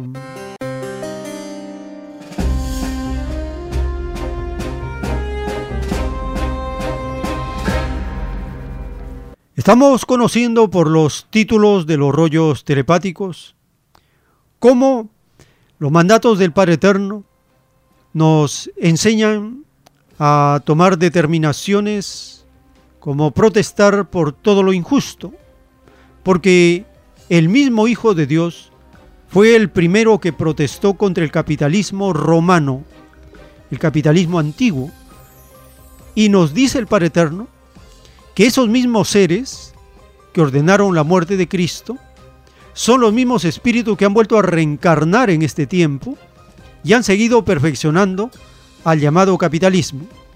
Perfeccionar el capitalismo significa, por ejemplo, perfeccionar las armas de dominación, de la piedra, del garrote, de la espada, de la daga, del cuchillo, del escudo, de la lanza, los capitalistas han llegado a la bomba atómica, de la piedra a la bomba atómica. El capitalismo sigue usando la fuerza, la piedra, el garrote, la metralla, la bomba. Siguen usando la fuerza. ¿Quiénes son entonces estos pretorianos modernos? Son los mismos de las legiones del corrupto, decadente e inmoral imperio romano. Las profecías del Evangelio, en el libro del Apocalipsis, allí se menciona que Roma volvería a levantarse. Es el capitalismo moderno, con todas las armas y tecnología que usan para seguir lo que el imperio romano logró con su expansionismo. El imperio romano también tuvo bases militares en muchas regiones que no le correspondían, de la misma manera que el imperio norteamericano tiene más de 900 bases en rebaños en naciones que no le corresponden. Y esa expansión del imperio, a la larga, lo empobrece y le causa también tragedia. Es lo que le está ocurriendo, tal como le ocurrió al imperio romano, que fue una de sus causas, su empobrecimiento, su debilitamiento, para que pueda ser invadido por pueblos extraños. Lo mismo, el mismo destino le espera y le está sucediendo al imperio norteamericano. Por lo tanto, una de las virtudes es la protesta y está mencionada en la enseñanza bíblica que dice el que tiene boca que hable. Significa dar a conocer, conocer, proclamar las injusticias cometidas en este mundo, porque es una de las formas de señalar a la bestia. La bestia es señalada porque no tiene mandato de Dios y por lo tanto actúa según sus impulsos y no se controla, no respeta nada ni a nadie porque esa es la ley de las tinieblas, no respetar nada ni a nadie. En cambio, los seres de la luz tienen dentro de su psicología y su propia evolución el respeto, la moderación y tratar de solucionar los problemas por la razón.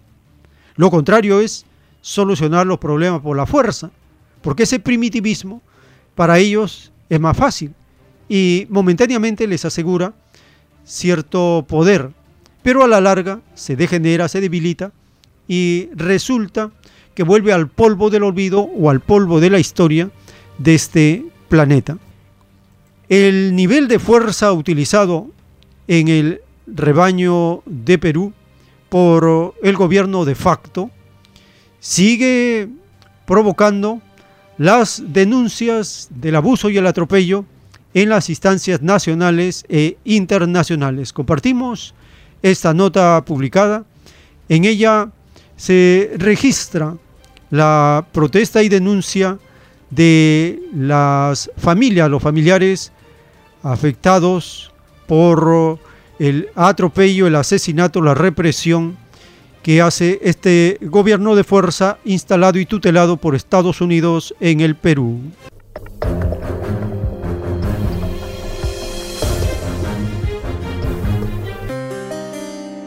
Cuando Judith Condoris se encuentra estos días con la policía, siente ira y preocupación al mismo tiempo. Su esposo Alejandro fue detenido hace seis semanas en su pueblo natal de los Andes, acusado de ser un enemigo del Estado.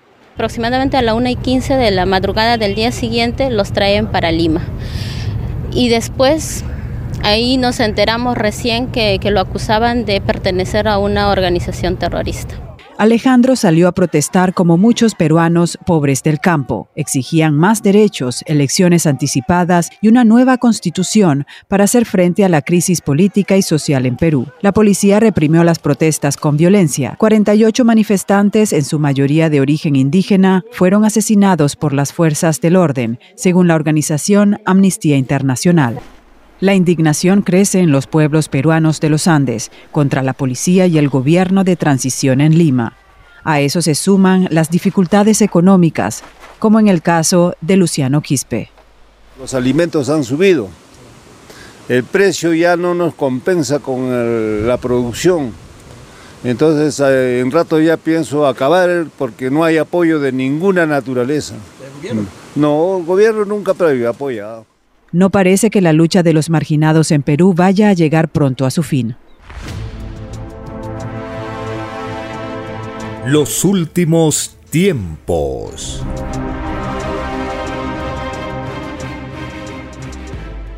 En la doctrina del juicio final, en el libro Lo que vendrá, están los títulos de los rollos telepáticos dictados por el Divino Padre Eterno. El título 712 dice, los que siendo gobernantes de naciones fueron severos hasta el grado de legalizar el fusilamiento, tendrán también ellos un divino juicio en que no se les perdonará ni una molécula de sus pecados cometidos. El divino juicio de Dios es por sensaciones vividas. El que fue severo encuentra juicio severo. El que fue alegre encuentra juicio alegre. El que a nadie dio oportunidad en la prueba de la vida, a él tampoco se le dará oportunidad en el divino juicio. El que a nadie perdonó en la prueba de la vida, a él tampoco se le perdonará ni una molécula en el divino juicio final.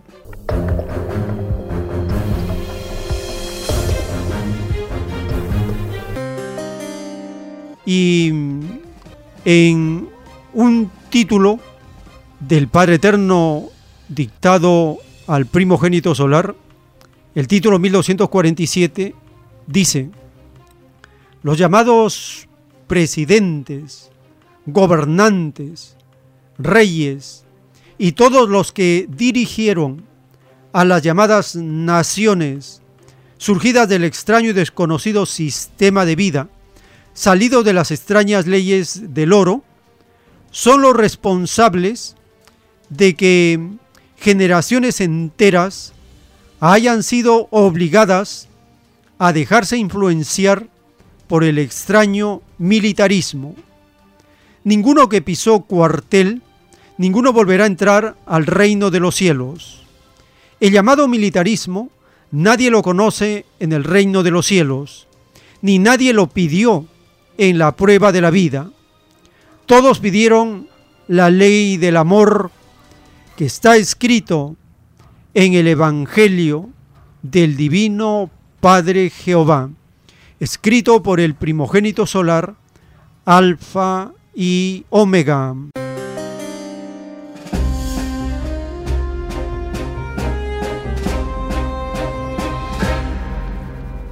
Estamos conociendo los veredictos, las sentencias, las advertencias del Divino Padre para los extraños gobernantes mandatarios que se atrevieron a dirigir a las llamadas naciones sin tener mandato de Dios, sin tener legitimidad, mandato del pueblo.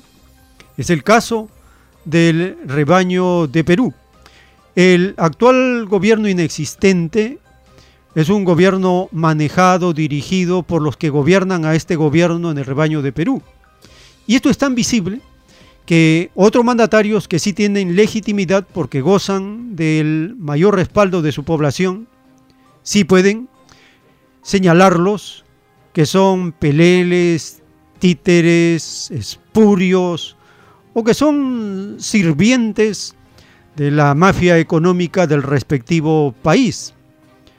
Resulta que el extraño gobierno de fuerza ilegítimo no tiene la legalidad ni la legitimidad de estar en esa posición en estos momentos en el rebaño de Perú. Es tan notorio esto que la mayor parte de las encuestas así lo señalan. Los únicos ciegos y endurecidos de corazón son los que momentáneamente se guarecen tras la fuerza, pero la fuerza es un poder temporal del cual tienen que rendir cuentas. Por ejemplo, la alta dirección de los generales en el rebaño de Chile de la época de la dictadura de Pinochet, toditos están enjuiciados, encausados, acusados en juicio por corrupción, porque su jefe, el Pinochet de Chile era un gran ladrón y mafioso que se robó en cuentas en otras naciones millones de dólares de los trabajadores del pueblo hambriado de Chile. Esta es una enseñanza que deben tenerla en cuenta todos aquellos que momentáneamente se creen poderosos, intocables, pero todo es pasajero y temporal porque las enseñanzas de Dios así lo establecen. Del polvo eres, al polvo volverás significa que nadie es eterno, no hay ningún imperio, no hay ningún gobierno que haya quedado, todos caen, porque ninguno de ellos cumplió lo de Dios y los actuales corren el mismo destino. El mandatario, que sí tiene legalidad y legitimidad en el rebaño de México, llama títere de la oligarquía al gobierno extraño, represor, instalado por la fuerza con la tutela de Estados Unidos en el Perú para saquear las riquezas naturales de este rebaño.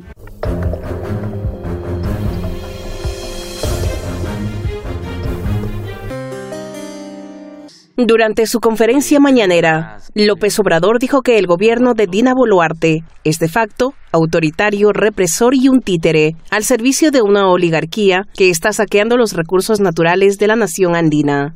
Una oligarquía en el Perú, nacional, pero sobre todo extranjera, está saqueando los bienes naturales del Perú, el gas, los recursos mineros, y necesitan tener un títere, un pelele el jefe de Estado comparó la situación actual en Perú con lo ocurrido en México, durante lo que él llama el periodo neoliberal, donde durante más de 30 años se llevaron a cabo reformas constitucionales encaminadas a favorecer a una minoría rapaz y entregarles los bienes públicos y la nación a empresas nacionales y extranjeras. Es algo parecido lo que está sucediendo en el Perú.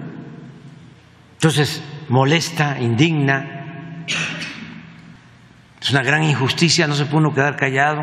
López Obrador mostró su enfado por el silencio de las organizaciones internacionales ante la crisis del país andino, describiendo la situación como una gran injusticia. Consideró que la destitución del expresidente peruano Pedro Castillo es una farsa, porque no se respetó la voluntad del pueblo. También acusó a los medios de comunicación de ser hipócritas, porque gritan como pregoneros cuando les conviene y callan como momias cuando no les conviene. Pisoteó la democracia y se cometió una gran injusticia al destituirlo y encarcelarlo y luego eh, establecer de facto un gobierno autoritario, represor. Sus declaraciones se producen después de que Boluarte retiró el fin de semana a su embajador en México, acusando a López Obrador de haber apoyado un golpe de Estado de Pedro Castillo. Además dijo que las relaciones diplomáticas entre Perú y México quedan formalmente a nivel de encargados de negocios. El gobierno mexicano, que ha defendido insistentemente a Castillo, anunció que, a pesar de la decisión de Boluarte, mantendrá su nivel de representación diplomática y consular en Perú. Cristina Leiva con información en Argués Jalilpur, Hispan TV Noticias. Los últimos tiempos.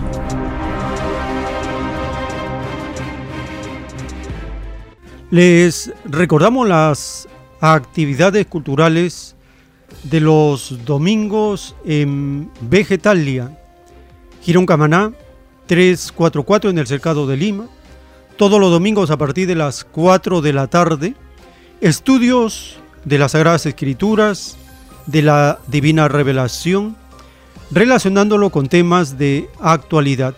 Solicite también el nuevo folleto titulado ¿Y por qué no gobiernan los trabajadores?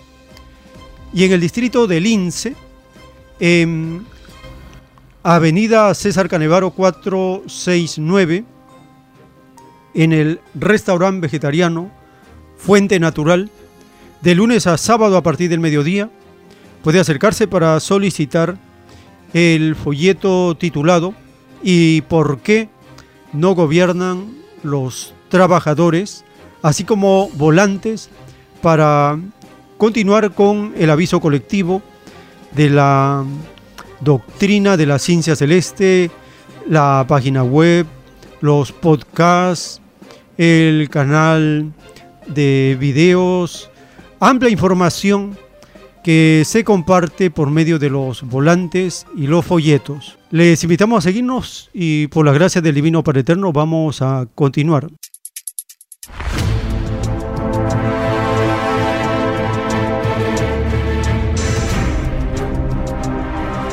Los últimos tiempos.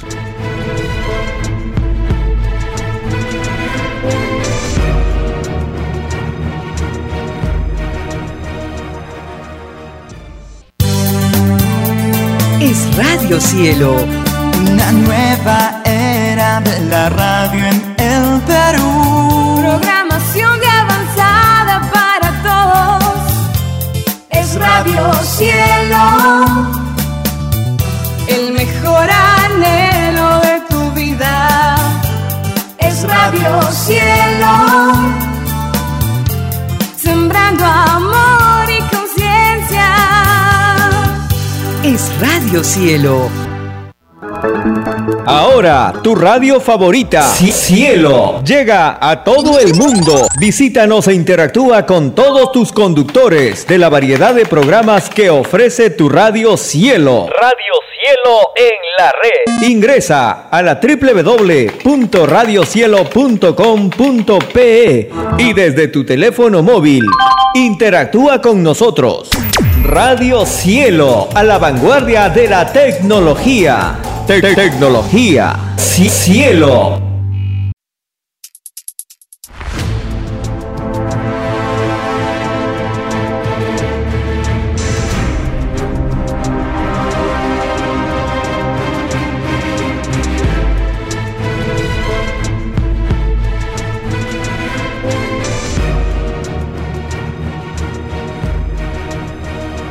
Porque los acontecimientos de la prueba de la vida no se detienen. Porque todo tiene un principio, un desarrollo y un fin. Estamos compartiendo los últimos tiempos. Una gran oportunidad para cambiar nuestros destinos y la vida. El cambio de costumbres provocará la caída del sistema de vida, de las leyes del oro. Los acontecimientos le salen al encuentro a las criaturas. Una nueva revelación, escrita por el primogénito solar, Alfa y Omega, se extiende por el mundo. Ciencia celeste, nueva moral, filosofía común, justicia divina. Los últimos tiempos.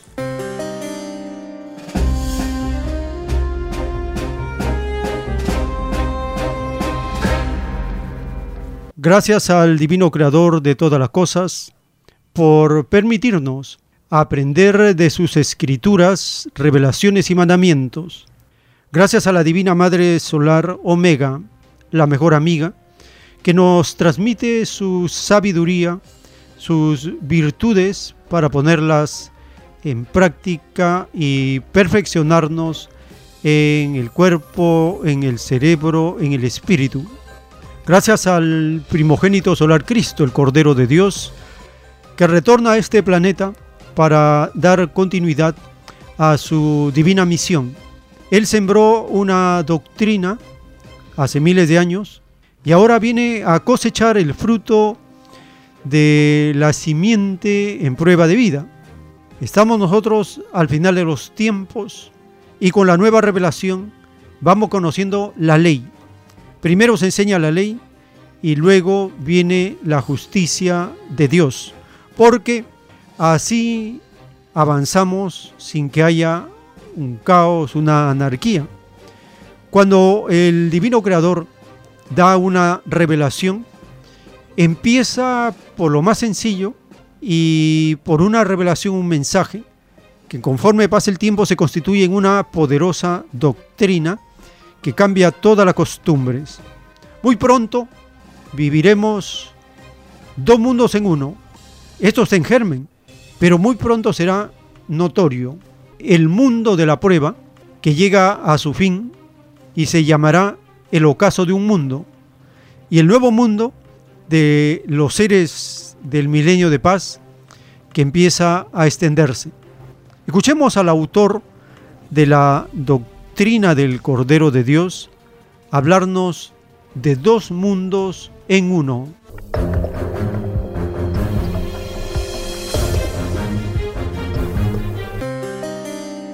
Que habrán dos mundos en un mundo. El mundo de la prueba, de la carne que se podría, y el mundo que van haciendo de los niños, de carne que no se pudre. Eso se llama el ocaso del mundo. Y el Padre me hace ver a mí los funerales, los últimos funerales de los que se podrían. Se llama resurrección de la carne. Ahí el orgulloso cuando ve a los niños eternos, ¡ay! un complejo que se han enfermado. Porque dice el Padre, todo orgulloso será avergonzado, que desearán la muerte. Porque los vivos en el llorar y crujir de dientes envidiarán a los muertos. Entonces el, niño genio no envejece, el nuevo reino no es mundo de prueba como este. Ellos tienen otras leyes, tienen leyes de paraíso. Ellos apenas nacen bebés, los preparan para el viaje del cosmos. Es otro mundo. Ellos no nacen para ganarse el pan, como se dice, como este mundo.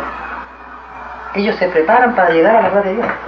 Porque dice Padre, de este extraño sistema de vida, salido de las extrañas leyes del oro, no queda ni una molécula si el Eterno Hijo dice dejar una molécula a este mundo, esa molécula con el tiempo empieza a desarrollarse. Y se repite el drama, hijo, que esto es mío, que esto es tuyo, que no me lo tocáis.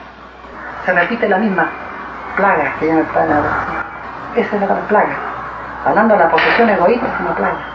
En cambio, los niños genios no van a tener ese complejo, no se van a preocupar por la posesión. La meta de ellos es lo. Eso se llama eterno, hermano. Eterno. O sea, ellos no envejecen porque ellos no pidieron la vejez. En este mundo de pruebas se pidió la vejez porque no se conocía la vejez. La vejez se pide porque no se conoce. La muerte se pide porque no se conoce. Toda la sensación que vive cada uno en su individualidad la pedimos a Dios porque no la conocíamos. Por eso se dice la prueba de la vida.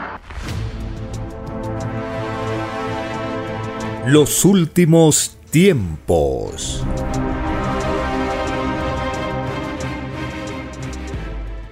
En las revelaciones telepáticas del Cordero de Dios, el Divino Padre Eterno nos dice que el planeta Tierra es un planeta desconocido en el reino de los cielos. En microscopio microscópico este planeta, que pertenece a la dimensión de lo invisible. Desde el infinito, la Tierra no se ve. La Tierra pertenece a lo microscópico dentro de lo microscópico en lo microscópico. Por eso el Evangelio dice, del polvo eres y al polvo volverás. Es tan microscópico e invisible este planeta en el espacio infinito que ni siquiera tiene luz propia, tiene luz reflejada del Sol. Es opaco, es un planeta opaco, no se ve, no brilla. Cuando las naves del universo pasan y ven polvitos suspendidos, ellos saben que en ellos hay vida que se arrastra por esos planetas. Uno de esos infinitos planetas habitados es la Tierra. Dice el Divino Padre Eterno en las revelaciones telepáticas del Cordero de Dios. Sois desconocidos en el reino de los cielos, porque allí no se conoce el límite en nada. Solo el Padre y la Madre Solar Omega y ciertos padres solares que fueron profetas en la tierra, os conocen. Nadie es importante en el reino, porque nada tiene fin. Solo el Padre es único. Y de verdad os digo que todos aquellos que se dieron una importancia indebida en este mundo, ninguno entrará al reino de los cielos. Es más fácil que entre un humilde que un importante. En el macrocosmo o reino de los cielos están las virtudes vivientes del Padre Jehová. Colosales soles primogénitos que brillan como un sol de sabiduría Allí está el conocimiento viviente en un grado que no podéis imaginar.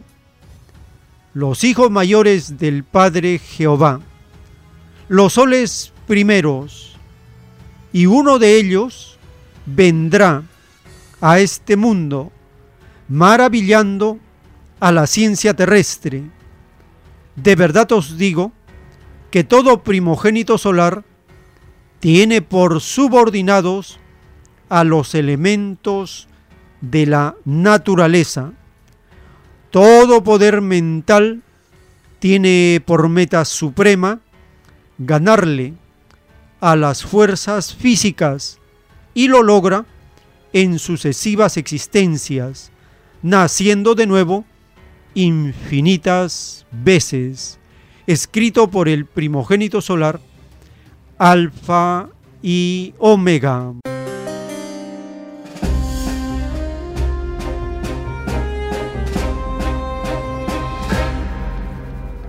Estamos conociendo la revelación de los primogénitos solares de la virtud de vivientes del reino de los cielos.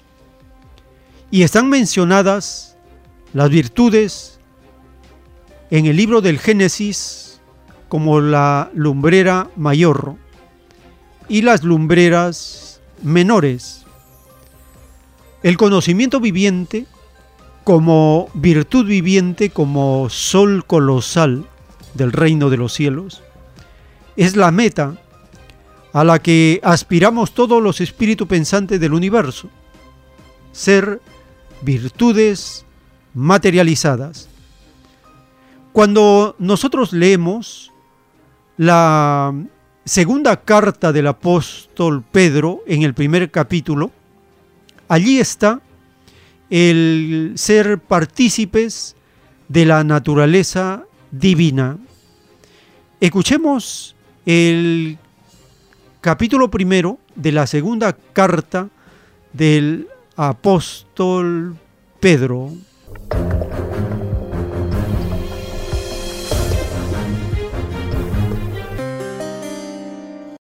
Segunda Epístola Universal de San Pedro Apóstol. Capítulo 1. Salutación. Simón Pedro, siervo y apóstol de Jesucristo, a los que habéis alcanzado, por la justicia de nuestro Dios y Salvador Jesucristo, una fe igualmente preciosa que la nuestra. Gracia y paz os sean multiplicadas en el conocimiento de Dios y de nuestro Señor Jesús. Partícipes de la naturaleza divina.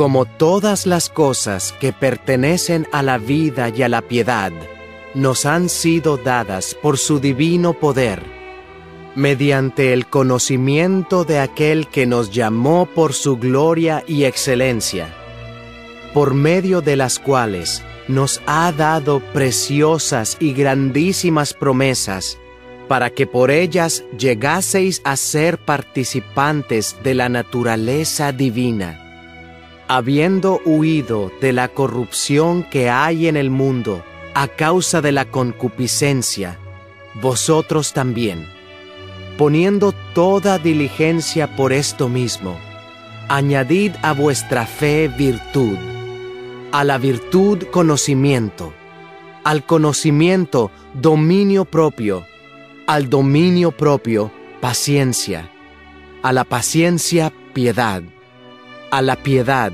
afecto fraternal y al afecto fraternal amor. Porque si estas cosas están en vosotros y abundan, no os dejarán estar ociosos ni sin fruto en cuanto al conocimiento de nuestro Señor Jesucristo. Pero el que no tiene estas cosas, tiene la vista muy corta, es ciego, habiendo olvidado la purificación de sus antiguos pecados. Por lo cual, Hermanos, tanto más procurad hacer firme vuestra vocación y elección, porque haciendo estas cosas, no caeréis jamás, porque de esta manera os será otorgada amplia y generosa entrada en el reino eterno de nuestro Señor y Salvador Jesucristo. Por esto, yo no dejaré de recordaros siempre estas cosas, aunque vosotros las sepáis y estéis confirmados en la verdad presente. Pues tengo por justo, en tanto que estoy en este cuerpo, el despertaros con amonestación, sabiendo que en breve debo abandonar el cuerpo, como nuestro Señor Jesucristo me ha declarado. También yo procuraré con diligencia que después de mi partida, vosotros podáis en todo momento tener memoria de estas cosas. Testigos presenciales de la gloria de Cristo.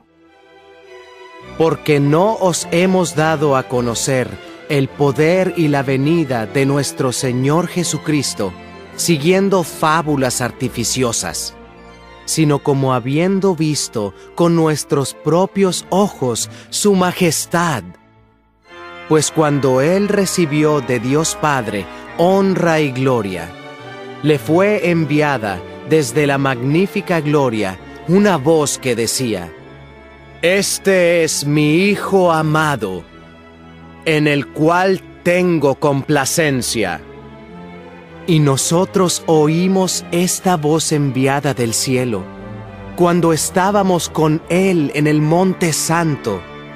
Tenemos también la palabra profética más segura, a la cual hacéis bien en estar atentos como a una antorcha que alumbra en lugar oscuro, hasta que el día esclarezca y el lucero de la mañana salga en vuestros corazones entendiendo primero esto, que ninguna profecía de la Escritura es de interpretación privada, porque nunca la profecía fue traída por voluntad humana, sino que los santos hombres de Dios hablaron siendo inspirados por el Espíritu Santo.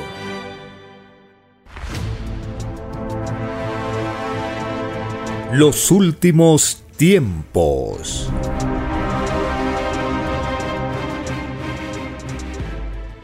En la doctrina del juicio final, en el libro Lo que vendrá, están los títulos de los planos celestes de la escritura telepática dictados por el Padre Eterno. El título 1192.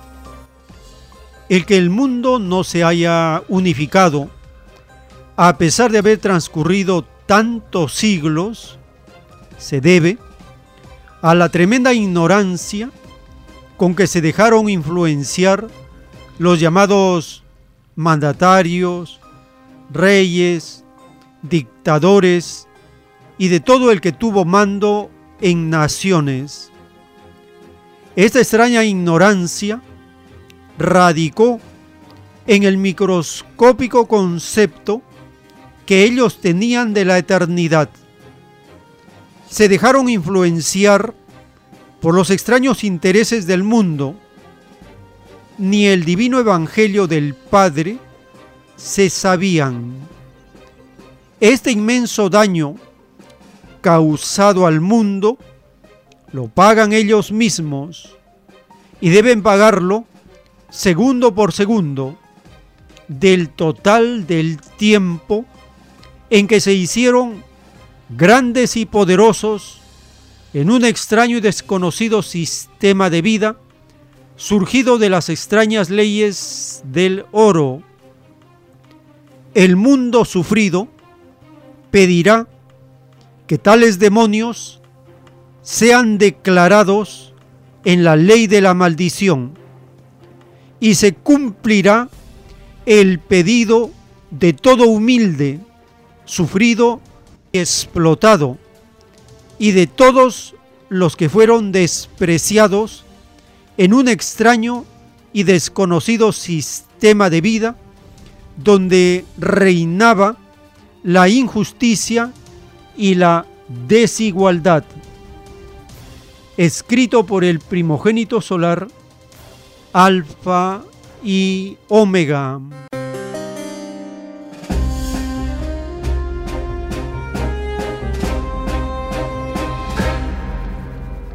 estamos conociendo la justicia que pedirán los sufridos, los humildes, los explotados, todos los que fueron despreciados en este extraño sistema de vida donde reina la injusticia y la desigualdad.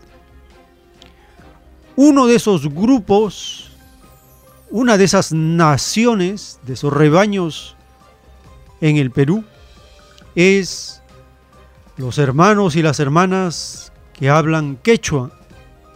Son despreciados, marginados, son considerados como que no tienen los mismos derechos a los que tienen los acomplejados al oro, los que tienen mentalidad colonial, los que son cipayos o sirvientes de los demonios mayores del imperio, norteamericano y de Occidente. En base a esta experiencia de estar sometidos y de estar siempre marginados, despreciados, desplazados, hay una película en el rebaño de Perú que mm, causa interés en otras latitudes porque está rompiendo récords de asistencia en el Perú. Una cinta, una película hecha todo en quechua.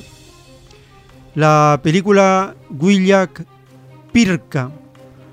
Esta película peruana rompe récords y causa atención en otros rebaños. Compartimos esta nota publicada para comprender cómo este sentimiento de marginación que sufren las comunidades que hablan quechua son manifestadas, expresadas en esta película.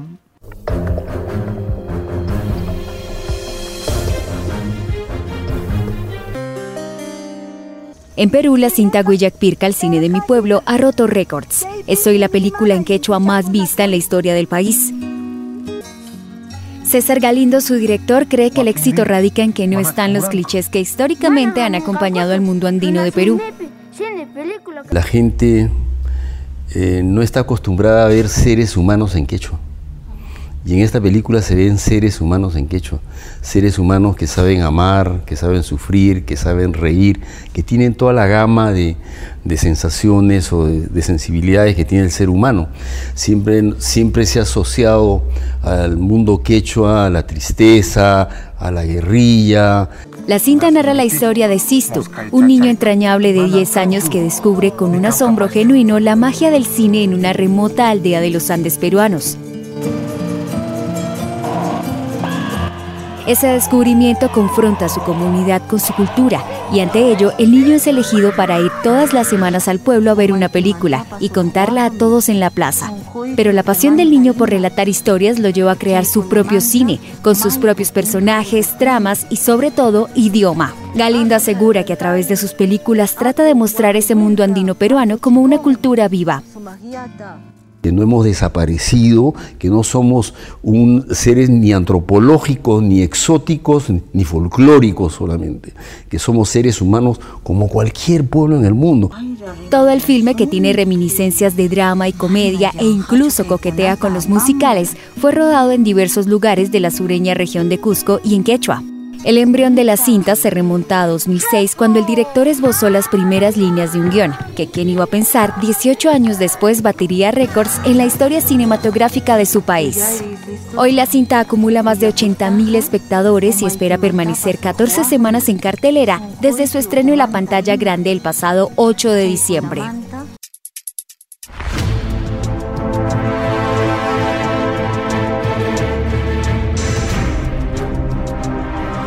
Los últimos tiempos.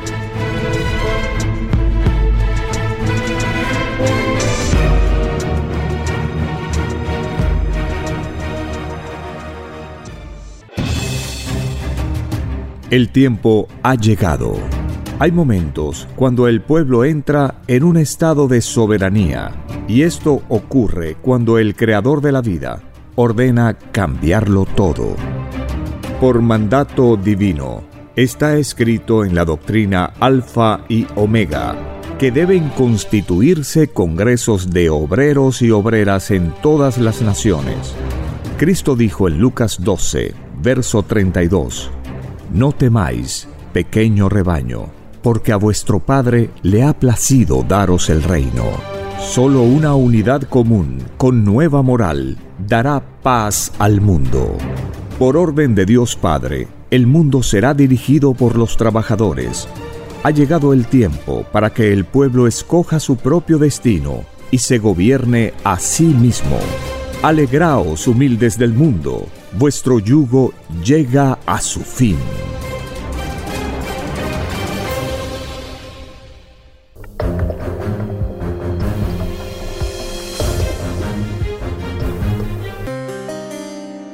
En la doctrina del juicio final, en el libro Lo que vendrá, están los títulos de los planos de la escritura telepática dictados por el Divino Padre Eterno.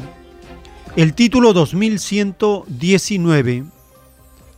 En la prueba de la vida surgieron muchos basurales en donde jamás debieron existir. Los que contribuyeron con basurales en paseos, lugares de turismo o cerca en donde se vivía, ellos mismos lo pagan por moléculas. Todos los que cayeron en este extraño abandono mental deberán calcular el número de moléculas que contenía la basura que ellos mismos votaron. Su número escapa a todo cálculo humano. En la televisión solar del Hijo de Dios, los culpables verán su número. Todo desconsiderado que votó basuras sin importarle la salud de los demás no entrará al reino de los cielos. Tales demonios se olvidaron de la divina parábola que ellos mismos pidieron a Dios y que decía, no hagas a otro lo que a ti no te gustaría que te hiciesen. Este extraño olvido de lo que se pide y se le promete a Dios también se paga por segundos y por moléculas. Es más fácil que entren al reino de los cielos los que no olvidaron lo prometido en el reino, a que puedan entrar los que cayeron en un extraño y desconocido olvido que ni ellos mismos lo pidieron a Dios. Escrito por el primogénito solar, Alfa y Omega.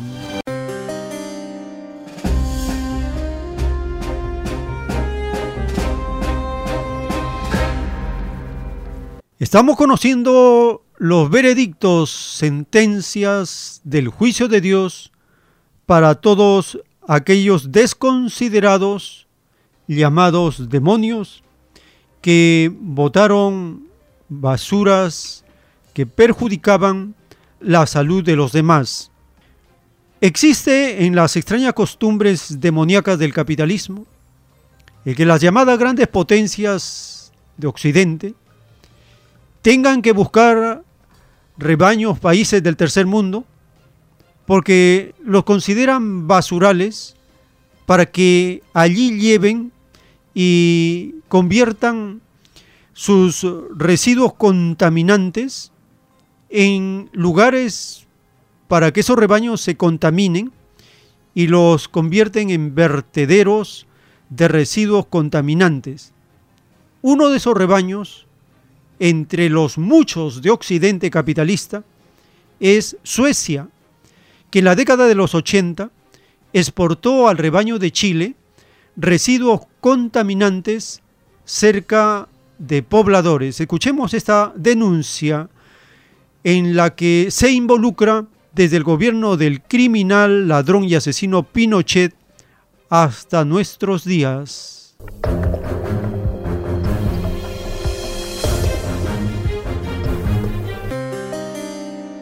Entre 1984 y 1989, la minera sueca Boliden vertió cerca de 20.000 toneladas de residuos contaminantes a las afueras de Arica, capital de la región más al norte de Chile y fronteriza con Perú y Bolivia. Desde Estocolmo pagaron a la empresa chilena Promel, que esperaba obtener oro y plata a cambio de procesar los desechos suecos. Daniel Benbow, activista medioambiental, comenta. Ellos deberían haberse hecho responsables no, nosotros no, no pedimos eh, que, que, se nos, que se nos dé dinero, nada de eso.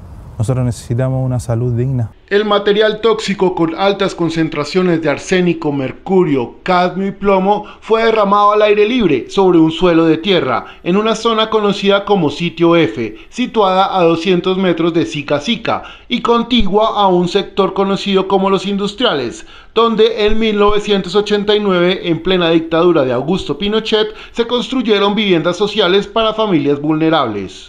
Luz Ramírez, vecina del sector, explica. En esta zona, en, la tarde, corre mucho viento.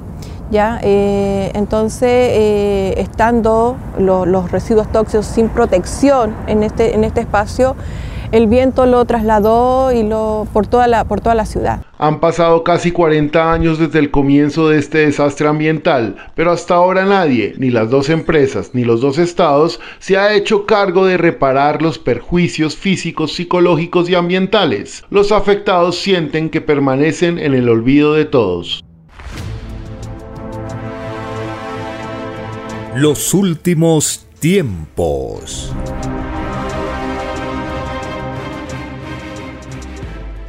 En la doctrina del juicio final, en el libro Lo que vendrá, están los títulos de las revelaciones telepáticas del Cordero de Dios dictadas por el Padre Eterno. El título 447.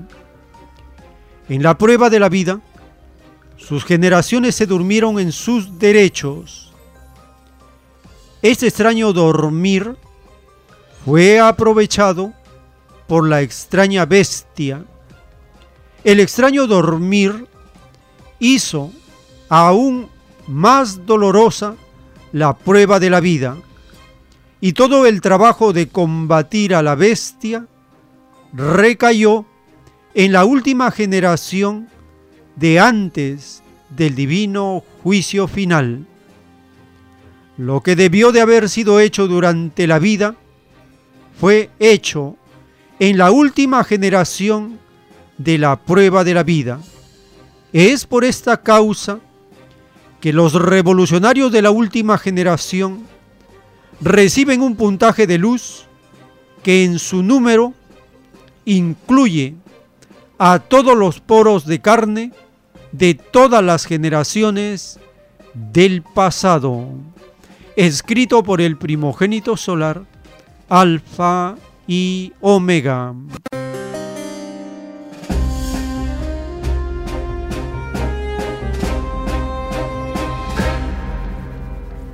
Estamos conociendo por qué el despertar de las población de la multitud de las masas, la nueva generación de espíritus reencarnados en esta época, ¿a qué se debe? Se debe a que traen, dice el Divino Padre, el germen de lo común un poco más activado, más desarrollado. Es por eso que sienten como suyo al planeta como patria, la patria planetaria. La última generación de antes del divino juicio final, en ella está recayendo todo el trabajo de combatir al extraño sistema de vida basado en las leyes del oro. Y lo que debió haber sido hecho durante toda la prueba de la vida, fue hecho en la última generación de la prueba de la vida.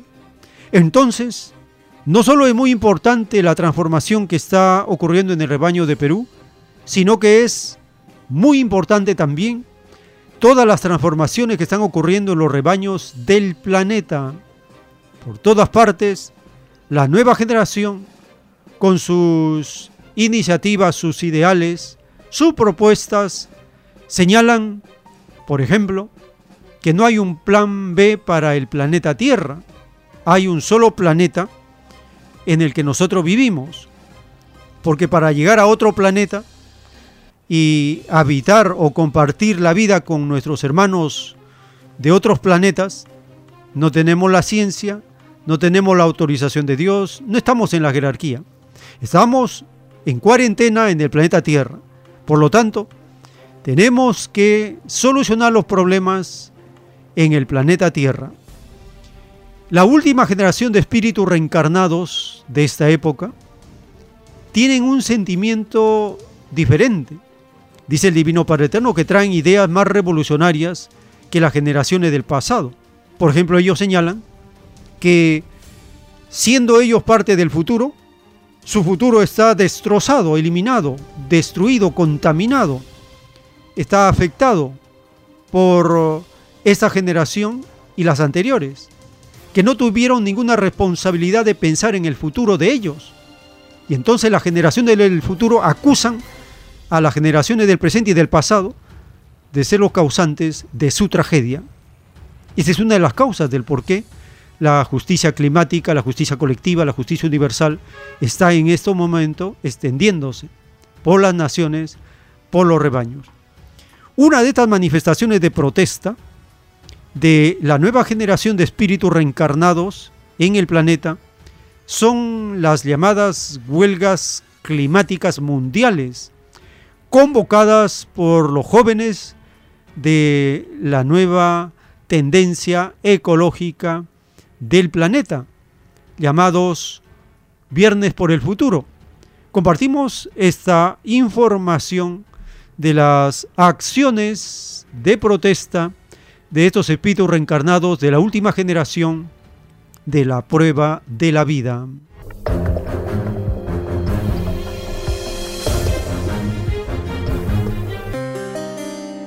Movilización global contra el cambio climático en Europa. Las protestas mundiales contra el calentamiento global congregaron a 3.000 jóvenes activistas en Viena.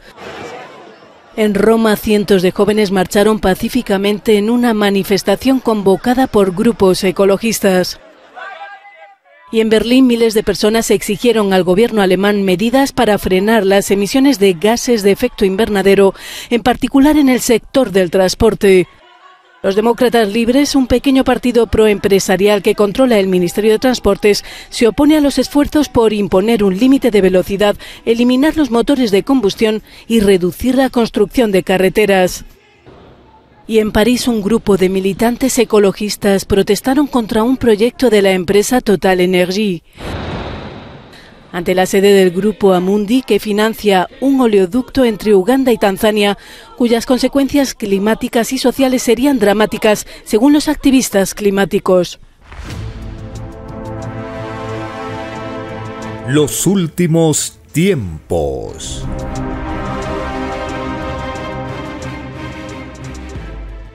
En el libro Lo que vendrá están los títulos de la justicia universal para el planeta Tierra. Ya están los veredictos y las sentencias adelantadas para que cada cual vaya sabiendo qué es lo que le viene. Y en el título 1059 dictado por el Divino Padre Jehová, dice, antes de que los hombres demonios se cadenen la guerra atómica, primero será el llorar y crujir de dientes. No habrá guerra atómica, porque el mundo abandonará a la bestia. La bestia cae porque el mundo cambia de costumbres. Habrá la guerra del Armagedón, que significa gente que se arma. Cada cual se armará con las propias ideas que generó en la vida, porque idea por idea, a partir de los 12 años de edad, serán juzgadas. Lo más microscópico que se tuvo en sí mismo es juzgado, porque escrito fue que el divino juicio solar juzgaría todas las cosas imaginables, escrito por el primogénito solar, Alfa y Omega.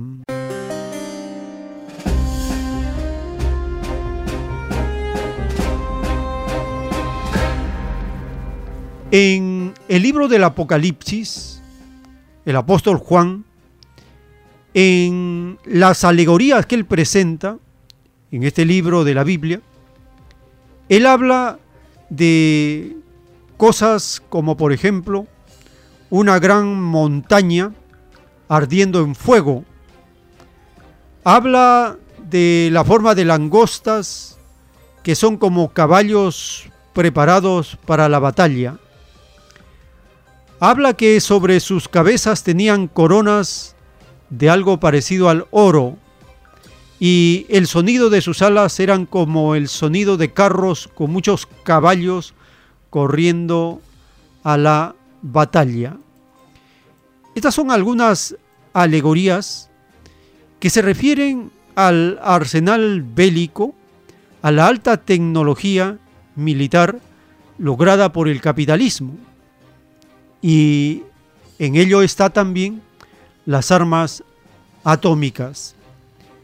¿Qué nos adelanta el Divino Padre? Nos dice que Él no va a permitir guerra atómica.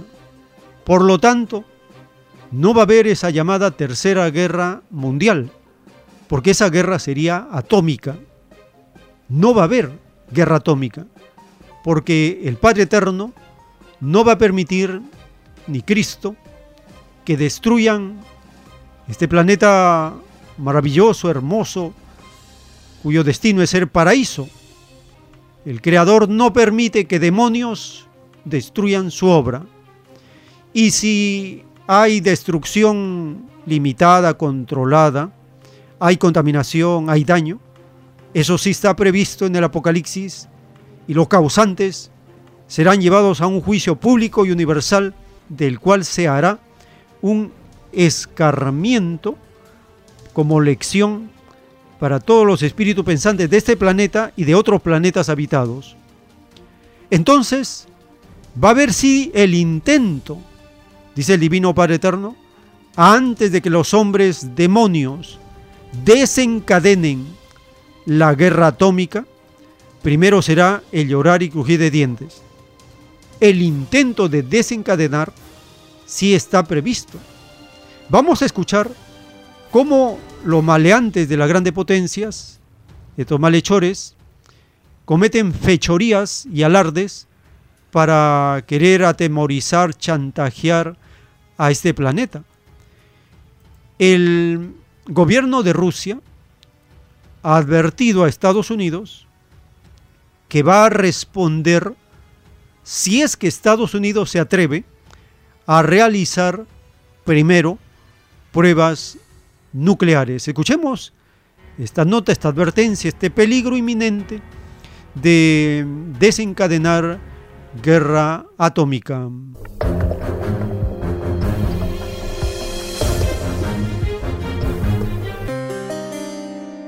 El viceministro de Exteriores de Rusia, Sergei Ryakov, aseguró desde Ginebra que su país no será el primero en lanzar una prueba nuclear tras su salida del Tratado Nuevo START, único de reducción de armas nucleares que aún mantenía con Estados Unidos. Sin embargo, reconoció que Rusia está preparada para lo peor si Washington lo hace. No vamos a ser los primeros en probar un dispositivo nuclear. Rusia ratificó el Tratado de Prohibición Completa de Pruebas Nucleares en 2000, que fue precedido por una larga moratoria sobre las pruebas nucleares. Si Estados Unidos no lo prueba, tampoco lo haremos nosotros, pero debemos estar preparados para lo peor. Ryabkov, que viajó a la ciudad suiza para participar en la conferencia de desarme, explicó que Moscú se vio obligado a suspender su participación en el Tratado de Control de Armas Nucleares, porque Estados Unidos y sus aliados deseaban ver a Rusia estratégicamente vencida en Ucrania. Esto fue especialmente fundamental mientras Estados Unidos, junto con otros países occidentales, incluidos estados nucleares como Francia y el Reino Unido, fijaron su rumbo con el objetivo de derrotar estratégicamente a Rusia en una guerra híbrida total, lo cual es contrario a los principios fundamentales y acuerdos políticos generales consagrados en el preámbulo del nuevo START. En esas circunstancias, nos vimos obligados a anunciar la suspensión del tratado. Estados Unidos, según el alto diplomático, también usaba ese tratado para ayudar a Ucrania a atacar emplazamientos estratégicos rusos. La situación se degradó aún más tras los intentos de Estados Unidos de sondear la seguridad de las instalaciones estratégicas rusas declaradas en virtud del tratado, ayudando al régimen de Kiev a llevar a cabo ataques armados contra ellas. En este contexto percibimos como muy cínicas las demandas de Washington de recuperar el acceso a las instalaciones nucleares de Rusia para inspeccionarlas en virtud del tratado. Además, denunció que Estados Unidos y su organización del Tratado del Atlántico Norte son las amenazas más graves en materia estratégica por su voluntad de fomentar el conflicto dentro y alrededor de Ucrania. Alertó que el conflicto es cada vez más un enfrentamiento directo entre potencias nucleares que podría tener consecuencias catastróficas. Dani Pérez con información de Nilufar Sayadikia, Hispan TV Noticias. Los últimos tiempos.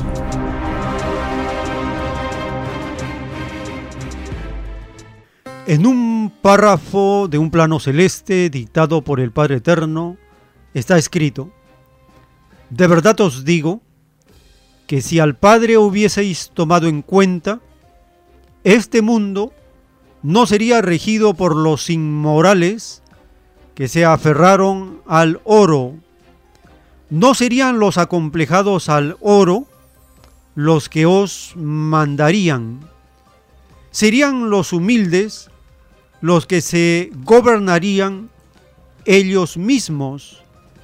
Y de verdad os digo que sólo ellos quedarán en este planeta, porque todo árbol que no plantó el Divino Padre, de raíz será arrancado y uno de los árboles mayores es el llamado capitalismo o gran bestia.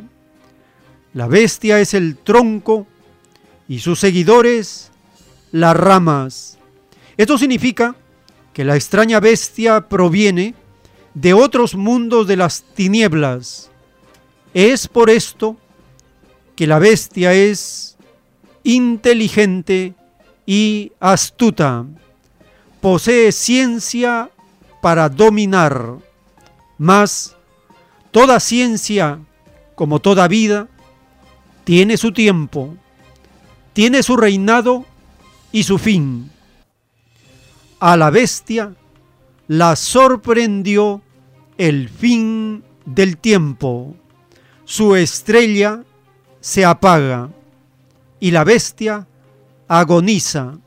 Su agonía nada tiene de humildad, porque de los interesados no sale la verdadera humildad.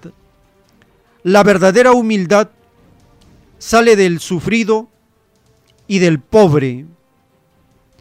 En su caída, la bestia todo quiere destruirlo, porque herida en su orgullo, la extraña bestia jamás aceptará hacer un papel secundario en los acontecimientos del mundo. La bestia solo conoce la extraña moral salida de la posesión del oro, y mientras más oro tuvo la bestia, más extraña fue su moral. Tan extraña fue que se convirtió en inmoralidad.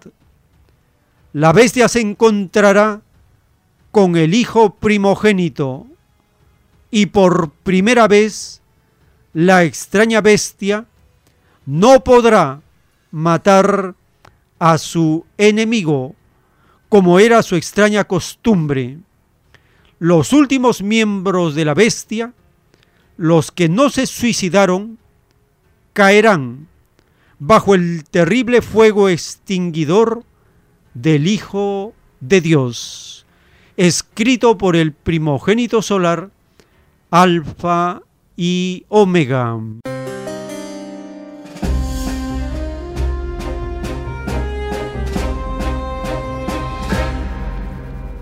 Estamos conociendo la última etapa de este extraño sistema de vida. ¿Y por qué cae? Porque se le acabó su tiempo, su estrella se apaga y el capitalismo agoniza. Estamos conociendo que en esta etapa de agonía y desesperación, el capitalismo prefiere destruirlo todo antes de hacer un papel secundario en los acontecimientos del mundo. Una muestra más de la agonía, de la división y autodestrucción del sistema capitalista y de Occidente son sus llamadas cumbres de naciones. Es aquella reunión del llamado G20.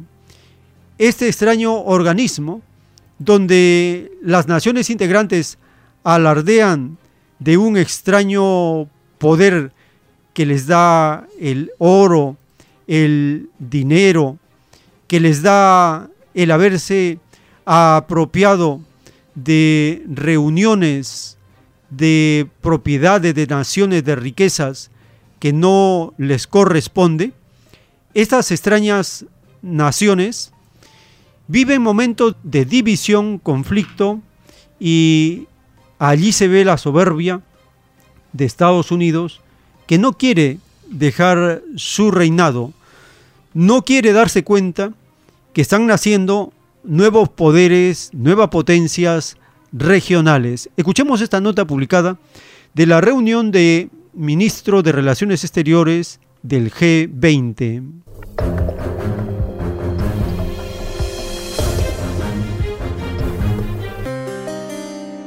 Parejo a esta hora se suma en el análisis de los hechos. Escritora y redactora del medio digital Revista La Comuna. Vamos a darle la bienvenida a Carmen. ¿Cómo va? Gracias por atendernos. Muy bien, muchas gracias. Qué bueno que desde un ámbito joven podamos visualizar esta información, este evento donde los cancilleres del mundo se reúnen y tienen una agenda con amplios desafíos.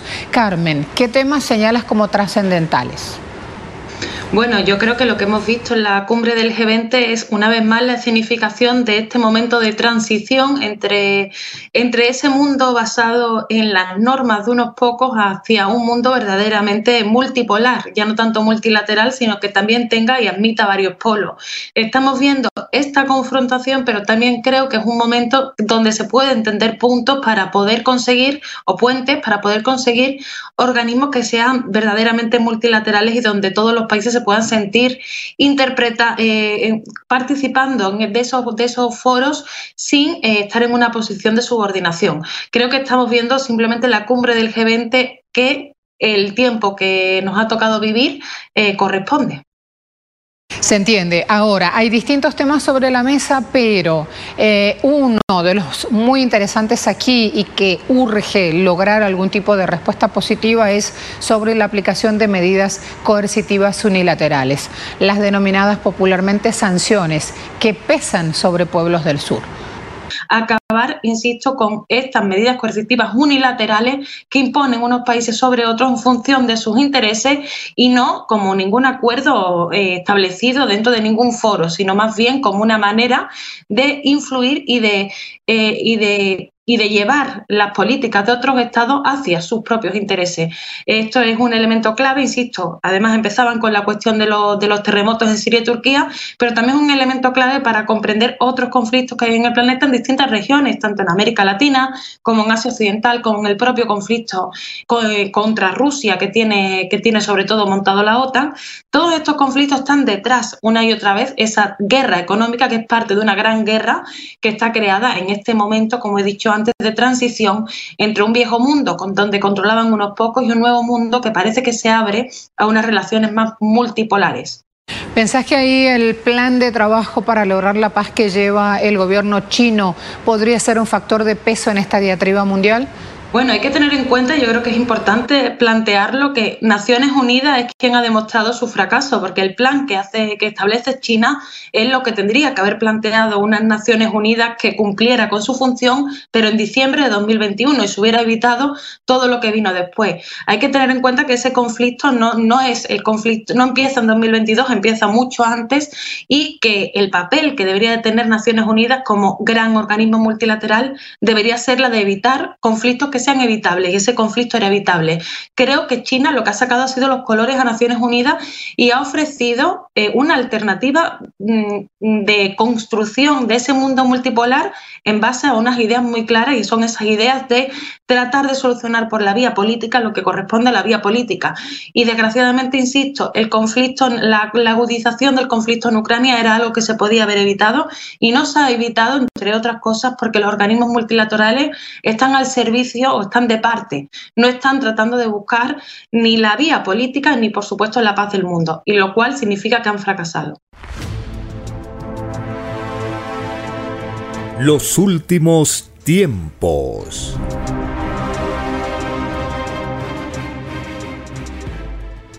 En el libro Lo que vendrá están los títulos de los planos celestes de la escritura telepática dictados por el Divino Padre Eterno. El título 844 dice, todos los limpiadores de canales, ríos, lagunas o parte de los océanos tiene ganado tantos puntitos de luz como moléculas contiene las aguas del planeta. Es puntaje colectivo de luz que ni los interesados podrán calcular jamás. Solo el Hijo de Dios puede hacerlo. Lo difícil será simplificado en un grado tal como jamás se vio en el mundo de la prueba, escrito por el genio Alfa y Omega.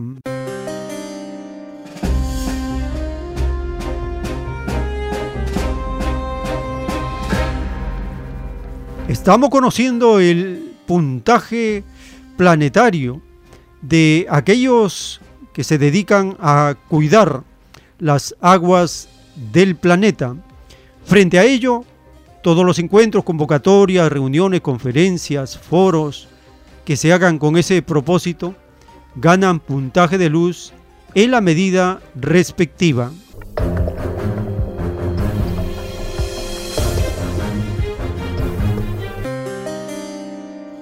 Medidas y soluciones en torno a las áreas marinas protegidas, seguridad marina, economía azul, pesca sostenible, crisis climática y contaminación marina son los seis ejes de acción en los que activistas ambientales se enfocan durante la octava edición de la Conferencia Mundial Or Ocean que inició este jueves en Panamá la vicepresidenta de la organización Oceana en México, Renata Terrazas, resaltó la importancia de avanzar en la lucha contra la contaminación.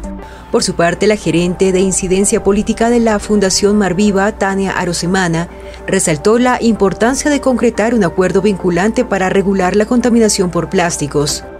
El director ejecutivo de Migramar, Eric Rose, declaró la importancia para que Costa Rica, Panamá, Ecuador y Colombia tengan un estándar comparable para la investigación. Estamos buscando tener una set de protocolos, de indicadores para especies a nivel regional para que la investigación en los cuatro países, Costa Rica, Panamá, Ecuador y Colombia, tenga un mínimo estándar comparable y así asegurarnos que todos los esfuerzos van unidos hacia un mismo foco y puedan ser interpretados para estudiar y ver cómo esas poblaciones están mejorando o no están mejorando según las medidas de protección.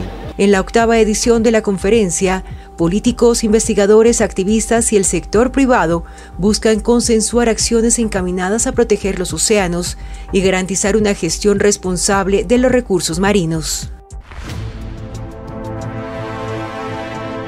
Los últimos tiempos.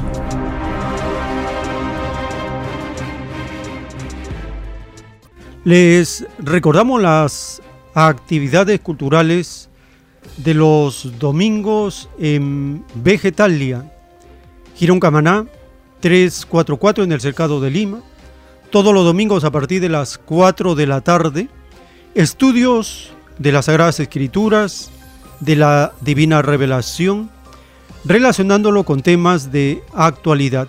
Solicite también el nuevo folleto titulado ¿Y por qué no gobiernan los trabajadores?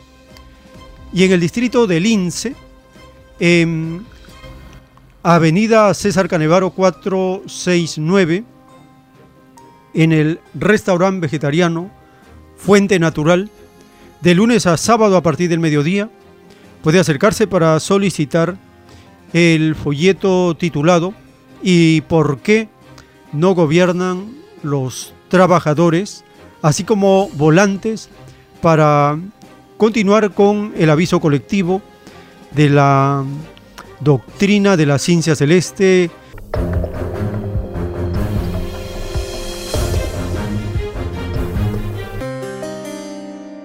Así, estamos eh, llegando a los minutos finales de esta jornada informativa.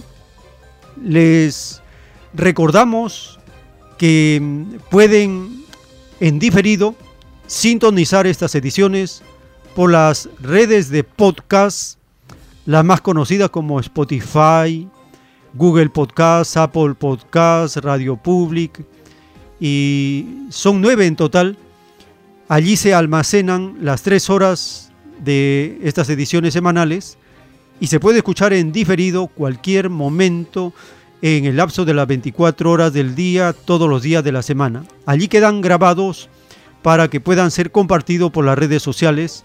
Les agradecemos por estar compartiendo estos programas y estar atentos a las informaciones que brindamos fundamentadas en las Sagradas Escrituras y la divina revelación. Muy agradecidos por su amable atención y si el Divino Padre Eterno lo permite, hasta una nueva jornada informativa.